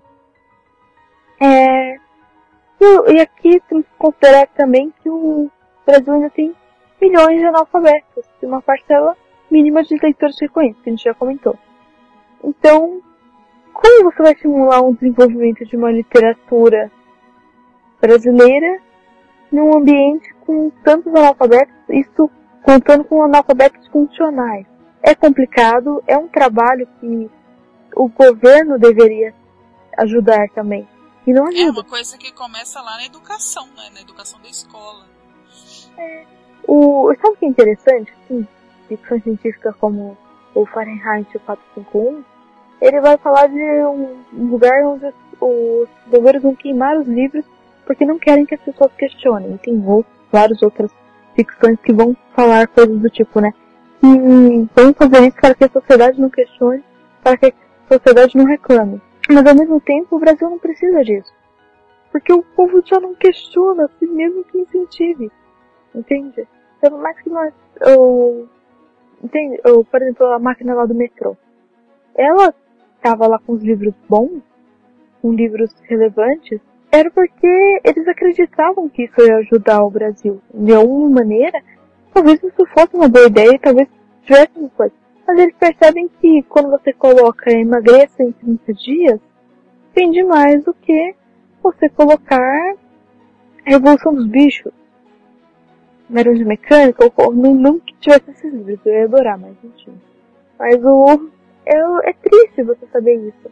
Você não precisa, ou o governo brasileiro, muitas vezes, ele nem precisa fazer com o povo de idiota, porque o povo mesmo se faz, a maioria, né? Cara, Não todos. eu concordo em partes. Eu acho que o. Na verdade, eu concordo. Eu concordo de ponto. Eu queria discordar, mas eu não consegui elaborar um raciocínio lógico para discordar. Então, tem, é, é, claro, tem aquela parte que a gente vai falar, não, o governo não tá incentivando. Não, não tá. Mas o que eu tô dizendo o seguinte, mesmo quando ele tenta incentivar, poucas, nas poucas maneiras que tenta, nós não sabemos apreciar. O povo brasileiro tem a, tem aquilo que nós já comentamos. Ele acha que a leitura é chato, que é penoso, que é castigo. Tá, então, basicamente, o que, que a gente chegou de conclusão aqui? Que o povo brasileiro não lê, que a nossa literatura está com livros, os que estão nos trending topics, eles não são uma literatura rica. Então, tá tudo na merda. Não, claro que não. um cast muito é, triste. Não, porque nós falamos também dos bons livros nacionais que estão surgindo. A Priscila está com um pra, pra indicar pra gente. Falamos do nosso folclore que é rico. Nós falamos dos quadrinhos nacionais que tem muita coisa boa. Então tem muita coisa boa, só que assim, é, temos que parar com a mania de achar porque todo mundo faz é bom. Porque isso é quase sempre ao contrário, gente. Quando você chegar em um lugar e ver que todo mundo está fazendo uma coisa, vai pro outro lado, que provavelmente é a melhor escolha. É, é sério. Ou não, se você estiver no avião e todo mundo estiver colocando a máscara de contra gás, é melhor você fazer isso também. É, isso faz sentido, mas você entendeu, né? Então, Pior que eu entendi, mas tudo bem. normalmente, é, se você for ver, você vai falar, ah, que emissora da televisão tem mais audiência? Da TV aberta. Qual é? Ah, Globo? Na, na, nas 8 horas. A Globo vai estar passando novela e todo mundo vai estar assistindo a Globo. Mas isso não quer dizer que isso vai ser a melhor coisa. Então, não ache que, tipo, e também se as, se as pessoas que estão nessa massa disserem, nossa, você é idiota por não fazer isso, não queira ser apreciado por idiota. Uma coisa que eu digo, que eu falo sempre, mas, por favor, é, ouvinte, preste atenção nisso e releve. Nunca, nunca queira ser relevante para idiotas. Porque idiotas gostam de coisas idiotas. E se você quiser ser relevante para um idiota, você será idiota também. Então, não faça isso. Mas e se você for relevante pro idiota e fazer ele deixar de ser um idiota? Com seus poemas, por Mas exemplo. aí você está é, é diferente, você não tá fazendo isso para, para um idiota. Você tá fazendo isso para outro tipo de pessoa, e o idiota se interessou e deixou de ser idiota. É diferente de você pegar uma coisa e fazer para o idiota. Ô louco, bicho. Mas faz sentido. É. Profundo. Então, qual o futuro da nossa literatura? Pode ser bom, pode ser ruim, é, e eu acho que vai continuar, continuarão os dois segmentos, bom e ruim. Não faço ideia do que acontecerá de tipo, ah, o, o, o povo brasileiro vai começar a ler mais, e vai ler coisas mais relevantes, e vai aprender, e será logo um povo, sabe? Duvido muito. Duvido muito, muito, muito. Eu sei exatamente o que vai acontecer, na verdade. É. É o seguinte, quando eclodir a Terceira Guerra Mundial, os Estados Unidos terá sua, a sua economia em decadência e o Brasil vai ser o país do futuro. Só que quando isso acontecer, nós vamos receber vários capital estrangeiro e vamos receber muita cultura estrangeira, mais do que nunca. Então o Brasil vai deixar de ser um país que ainda que, é, tem a sua cultura, mas é muito influenciado pelos americanos, e nós vamos virar basicamente um novo Emirados Árabes Unidos, onde a gente praticamente não. A gente tem aquela cultura assim, tipo, enraizada, mas de resto é só dinheiro do exterior, e a gente vai viver em função disso. Isso mais ou menos em 2073. Exatamente. Ah, tá. Ah, que orgulho. É, né? Esse é o conto que eu tô escrevendo, Priscila. Vá logo ler. Ah, me manda que eu leio. Tá tudo no Bookstime, Brasil. As pessoas acessem o Bookstime, www.bookstimebrasil.com.br.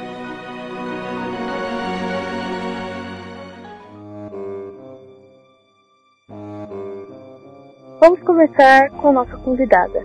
Priscila, fale sobre suas recomendações e pode aprofundar, porque eu sei que você quer muito falar desse livro de terror. Pode falar. Então, é. Eu, eu falo das três indicações de uma vez ou a gente reveza falando, um, cada um fala uma e, e assim por diante? É, Geralmente a gente fala os três tipo de uma vez. Ah, então beleza.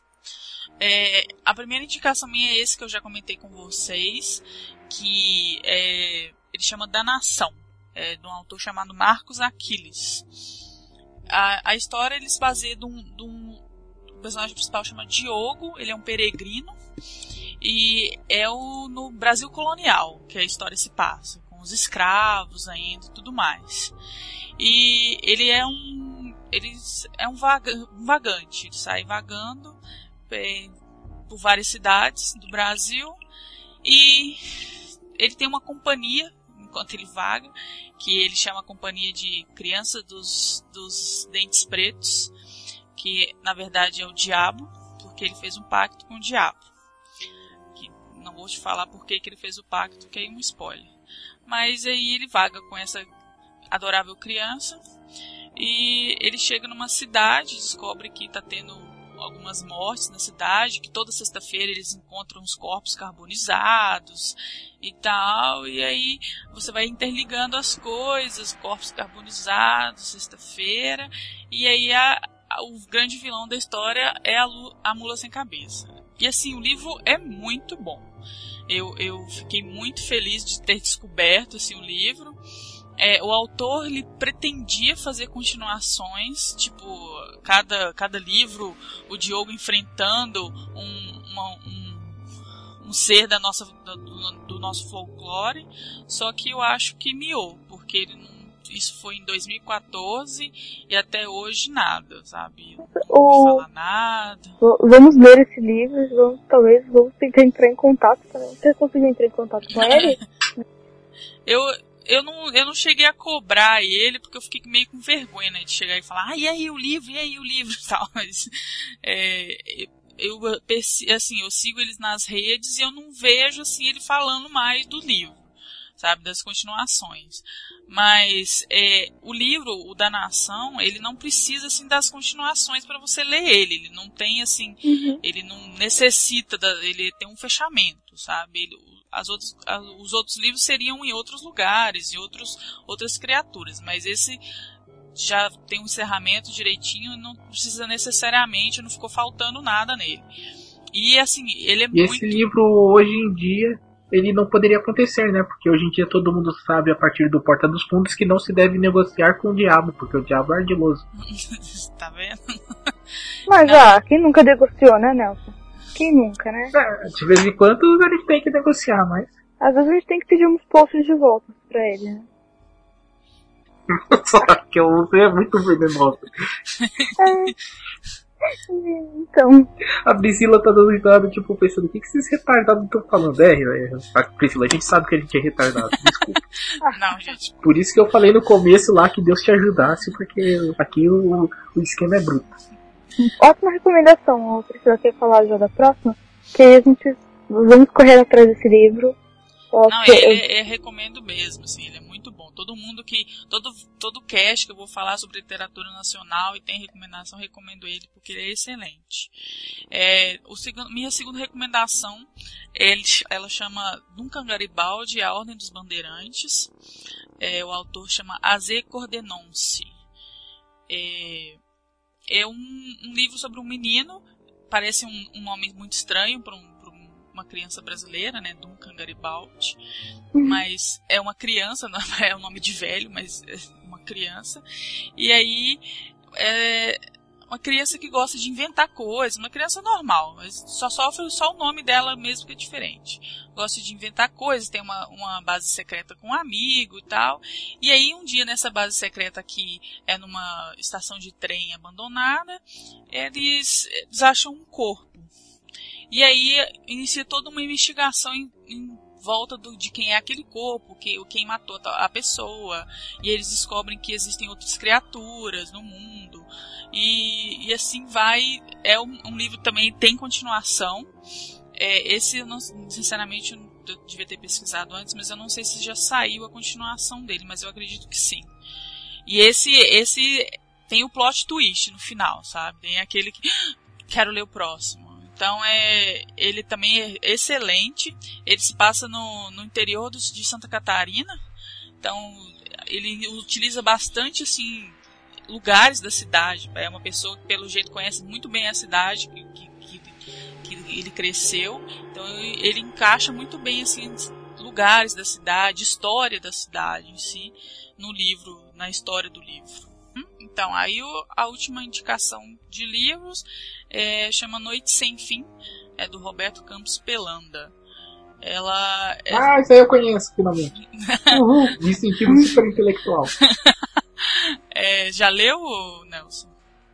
Não porque eu sou um desgraçado, mas eu já ouvi na minha frente. Não, é, é muito bom, pô, eu recomendo.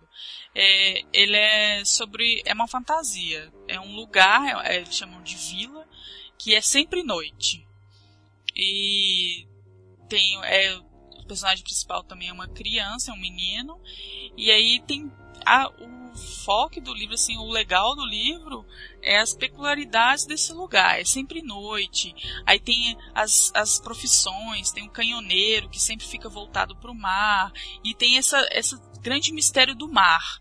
É, o pai desse menino foi foi pro mar, foi pro além-mar, como eles chamam, e nunca mais retornou. E todo mundo que pega um navio e vai pro mar nunca mais retorna. Ninguém sabe o que, tem além da vila.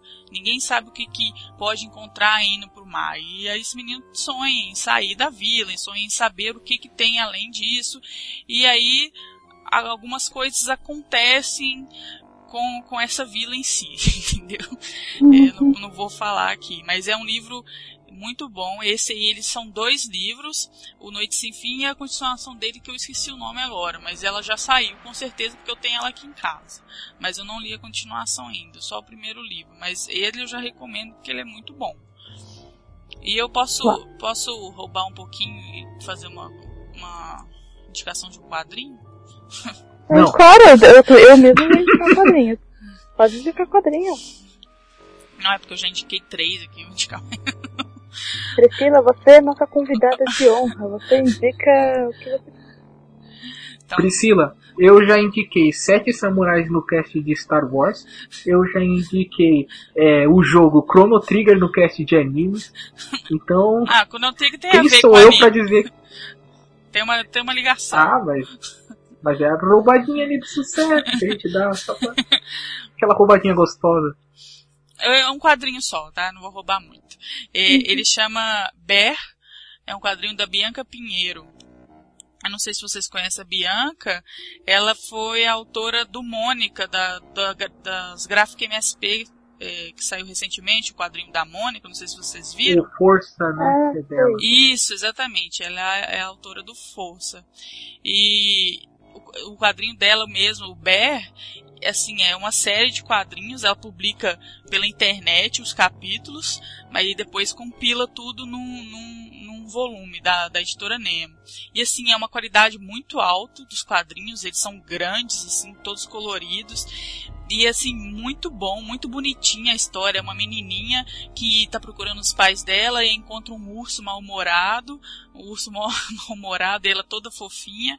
E aí eles vão caminhando em várias cidades, várias coisas, encontrando várias pessoas, enquanto ela procura os pais. E assim, tem várias referências à cultura pop, a gente vê cultura nerd, a gente vê é, uma criança parece com Zelda, ela faz piada com outros, com, com filmes, com, com outros livros. Peraí, peraí, peraí, Priscila, Priscila ela parece com o Link. A Zelda é a princesa. Não, sim, Só não. falando pra. Porque senão te xingam, daí eu tô, te, eu tô usando esse é, escudo é, pra não. te proteger. Tudo bem. Não, eu sei que, que, que, que, é o Link, só que aí eu pensei que o pessoal daqui não sabia, mas então é, é o Link, tá, gente? É, o, então a criança que parece com o Link, então corta a parte do Zelda. uma criança que parece com Link e encontra várias outras, outras referências de ah, filmes e outros livros, até mangás. Então eu, eu gostei bastante. Tem, tem três volumes até agora, o Bear, e ela publica frequentemente no blog dela ah, as, os capítulos, né? É interessante. Eu, eu realmente não conhecia muito o trabalho dela de fora do, das, dos quadrinhos da MSP. Mas realmente, ela é uma, é uma autora muito boa. Isso é muito legal também, que, de saber que ó, tem muita gente boa publicando na internet, né? Que é uma coisa que a gente já comentou. Sim. É tipo o tal de Nelson, ele é muito bom e publica na internet. Olha, eu adoraria tirar o seu barato, mas é verdade. Odeio. Você quer fazer suas recomendações? Assim eu fico até encabulado. ah, eu posso fazer minhas recomendações então, você fecha com chave de ouro. Talvez. Já que as minhas vão as minhas vão ser um pouco polêmicas, talvez, porque tá aqui na pauta disso para fazer é, recomendações sobre obras contemporâneas. Mas eu sou um vacilão, então vou falar de uma obra velha, vou falar de uma obra de 1979 e que é uma autobiografia que a Raquel tem um certo uma certa física, antipatia. Exatamente, mas eu vou indicar mesmo assim, por quê? Porque eu sou assim. E eu vou indicar o quê? Eu vou indicar o livro Anarquistas, Graças a Deus, da Zélia Gattai, de 1979. Por que, que eu acho que ele é um livro extremamente relevante? Porque basicamente ele conta a biografia dela, só que ele, ela romanceia essa história para mais do que uma biografia, ele é um relato de como que era a cultura paulista ali no, é, no período de 1930, 1940 então, tipo, ela faz um estudo através das memórias dela de como que tava aquela região, principalmente aqueles, os bairros mais italianos de São Paulo, para quem é daqui de São Paulo. Quem é de fora também deve conhecer alguma coisa, tipo Moca, eu acho que ela é do Bexiga, se não me engano, o bairro onde ela morava. E é interessante, eu gosto, é um, um relato interessante sobre aquela época, uma época muito interessante de, de como as pessoas pensavam, como o brasileiro encarava as intrigas que estavam se formando e queriam eclodir na Segunda Guerra Mundial. É, é um livro que eu gosto muito, eu li quando era muito criança e tipo, eu guardo com carinho em meu coração. A minha segunda indicação é um quadrinho. Esse é um quadrinho da MSP, como a Priscila já puxou a bala. Mas eu vou indicar Bidu Caminhos, Ai, escrito pelo. É muito foda, cara eu posso falar palavrão? Eu posso falar palavrão, o cast é meu, caramba. É muito foda o Kaique, não, o Kaique não tá aqui. Dane-se o Kaique. Cara, é muito maravilhoso. Você leu esse aqui, Priscila? Li, é coisa... muito bom, mas eu tô querendo comprar o volume Eu também, porque é a coisa mais carinhosa aqui, tipo... E pra quem tem cachorro, é... É inacreditável você ler esse quadrinho, a forma como ele... O Eduardo conseguiu entrar na mente do, do de um cachorro, do Bidu no caso, e conseguiu interpretar mais ou menos as ações que ele faz, por que, que os cachorros agem daquela forma. E você vê, você, cara, não tem como não, não cortar o coração, sabe? Principalmente para quem ama cachorros. E todos nós sabemos que cachorros são muito superiores a gatos. então esse quadrinho é inacreditável. Ó, oh, eu tenho três gatos, viu? Mas os cachorros são superiores. Você pode ter quantos gatos quiser. e eu tenho um cachorro também. Eu acho que são tudo igual. Cada um tem suas vantagens e desvantagens. É, ainda são cachorrinhos. Mas tô brincando, pode continuar. A minha terceira indicação é uma obra que essa aqui já é mais famosa, principalmente para o nosso público-alvo. Acredito que a maioria das pessoas que escutam esse podcast já, já leu esse livro, mas ele merece, uh, pelo menos, ser citado aqui, que é o livro A Batalha do Apocalipse de Eduardo Spor. Ah. Eu acho que o Spor hoje, de autor brasileiro recente, acho que ele é o maior nome que nós temos, de ficção, no caso. Uh, nós provamos agora há pouco que, no geral, ele não é, coitado. Mas ele consegue criar uma ficção mundial que é um é de uma complexidade em alguns momentos de conceito e de, de escopo que ele trabalha que sinceramente eu poucas vezes li em, na minha tenra vida e curta até o momento. É um livro que eu achei divertido, eu achei muito divertido a forma como ele trata o futuro, um futuro próximo ao mesmo tempo que ele vai para um passado longínquo, um passado antes da raça humana existir. Acho inacreditável. É um livro muito bom, é um livro que eu gosto pra caramba. Ele faz parte da dita sagrada trindade da literatura nacional. É, quem seriam os outros dois? O Dracon? É, Dracon e. Ai, como é que é o nome? Cava na minha boca da ponta. É, Fabiabu. O autor. Não, o autor do Sete, André Viana. Ah, do André, isso mesmo. Não sabia disso, mas eu acreditava que ele era um cara muito famoso. É, não, é porque teve um site que chamou eles de Trindade e tal, e todo mundo achou um absurdo, que é, na verdade. e. Assim, eu já li a Batalha do Apocalipse, é realmente muito bom. A gente já até gravou com o Spor, assim, ele é uma pessoa muito bacana também. Uau! Grava com nós, Spor. Coração pra você, Eduardo É, então, Bem, era essa, Raquel. Eu não roubei muito tempo. Ah, e tem mais uma.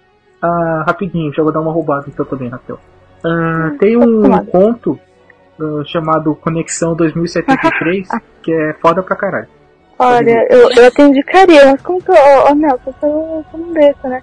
Não sabe fazer parceria, meu amigo. Perdão, então, eu vacilo às vezes. Não, não, não é só às vezes, mas. Enfim, eu vou fazer agora minhas humildes recomendações. Minha primeira recomendação vai ser um quadrinho, e vai ser o Despertar da Fogueira, que eu já comentei durante o cast. E também tem o Expresso do Dia, então um outro Expresso do Dia. Igualmente o Gibi Quântico, que tudo isso que a gente falou tá lá, principalmente no Cabra d'Água que a gente falou. A gente falou. E tem o, a revista Follow do Cabra d'Água também, que também recomendo muito. Está lá, leiam. E também tem o castzinho para vocês explicando um pouco mais sobre essas críticas e fala muito bem disso que comentamos até agora. Nós, eu falei um milhão de vezes sobre esse livro em vários casts, mas eu continuo recomendando Crianças na Escuridão, do Júlio Emílio Brás, e ele foi publicado pela primeira vez em 91 e foi publicado até 2006. Desde então não houveram mais publicações, mas é um livro excelente. E agora para encerrar as minhas recomendações, é uma é um, uma tirinha, é um, normalmente se vê tirinhas, tem o quadrinho dele, mas é bem raro de se encontrar, que é do Armandinho. Pra quem não sabe, é aquele menininho de cabelo azul, tem no Instagram, ele mexe ver o quadrinho dele. Sim. Ele é lindo, gente, ele faz uma, é, tem muitas críticas muito boas com o Armandinho. E ele é muito legal. O criador dele é o Alexandre Beck, ele é brasileiro, ele é de Florianópolis, em Santa Catarina, mas é uma indicação que eu faço tanto do separadamente. Eu sou doida para comprar um quadrinho mesmo dele, um físico, mas é muito difícil de achar. É, é, também o preço não facilita muito, mas é sensacional, muitas críticas boas e É, sabe, tipo, o, pessoal, o que o pessoal valorizava na Mafalda e falava que não tem no Brasil, tem o Armandinho. E eu acho que eu gosto mais dele que da Mafalda. Mafalda é meio ranzinza, ela me lembra alguém. É, não, eu gosto da Mafalda, pô. Eu, eu entendi que ela me lembra, mas não lembra a mim. Acho que foi isso, né? Falamos até que bem da literatura nacional. O Leitor Solidário, ele é um projeto que incentiva as crianças a lerem. Eu entrei em contato com eles, eles me responderam e eu estou de responder eles, porque eu sou uma péssima pessoa.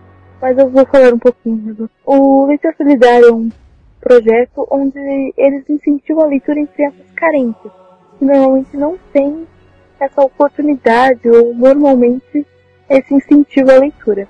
Então, as pessoas podem fechar pacotes de, de livros lá no, no, no, site do Leitor Solidário e custa 45 reais por mês e ela recebe um, é, um mês ela recebe um livro, no outro mês ela recebe um vídeo, ou um livro digital, um vídeo de um autor entregando para uma criança que não teria é, condições de comprar um livro, um livro que, com a ajuda dessa pessoa, ela conseguiu receber.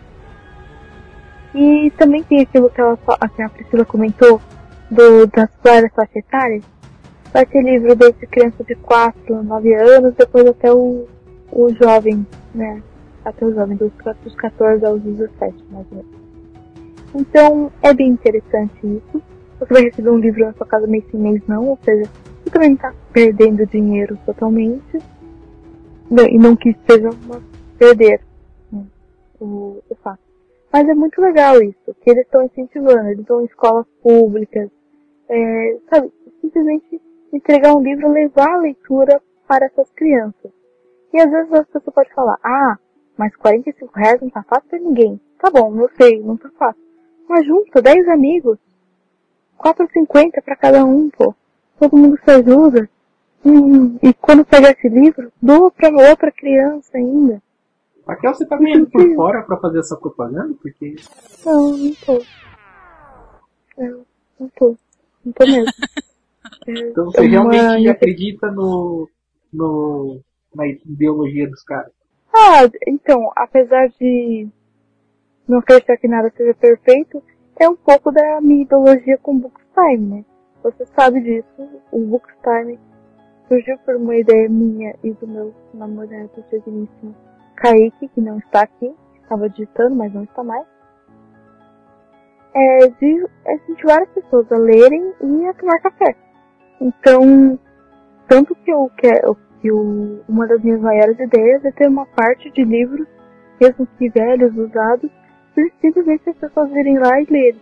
Mesmo que fale assim, ah, tá bom, eu vou lá, não vou comprar nada e vou somente ler. Tudo bem. Você lendo, sendo uma pessoa melhor, tá bom pra mim. Então, é. E esse é o meu, o meu defeito. Eu, é meu sonho. Ó, oh, Priscila, você estará com, quando o café surgir, quando o Booktime existir o, o ambiente, você estará convidada, tá? Ah, tá. Aceito.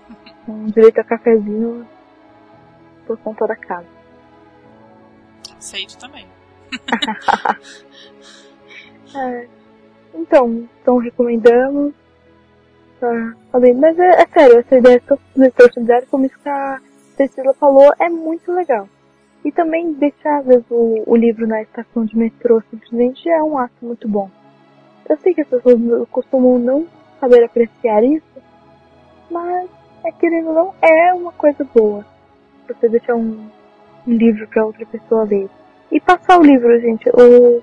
Tem gente que não empresta livro nem me fala, né? O livro vale mais que a alma. Tudo bem, vale mesmo, né? Tem muita gente que o livro vale mais que a alma mesmo.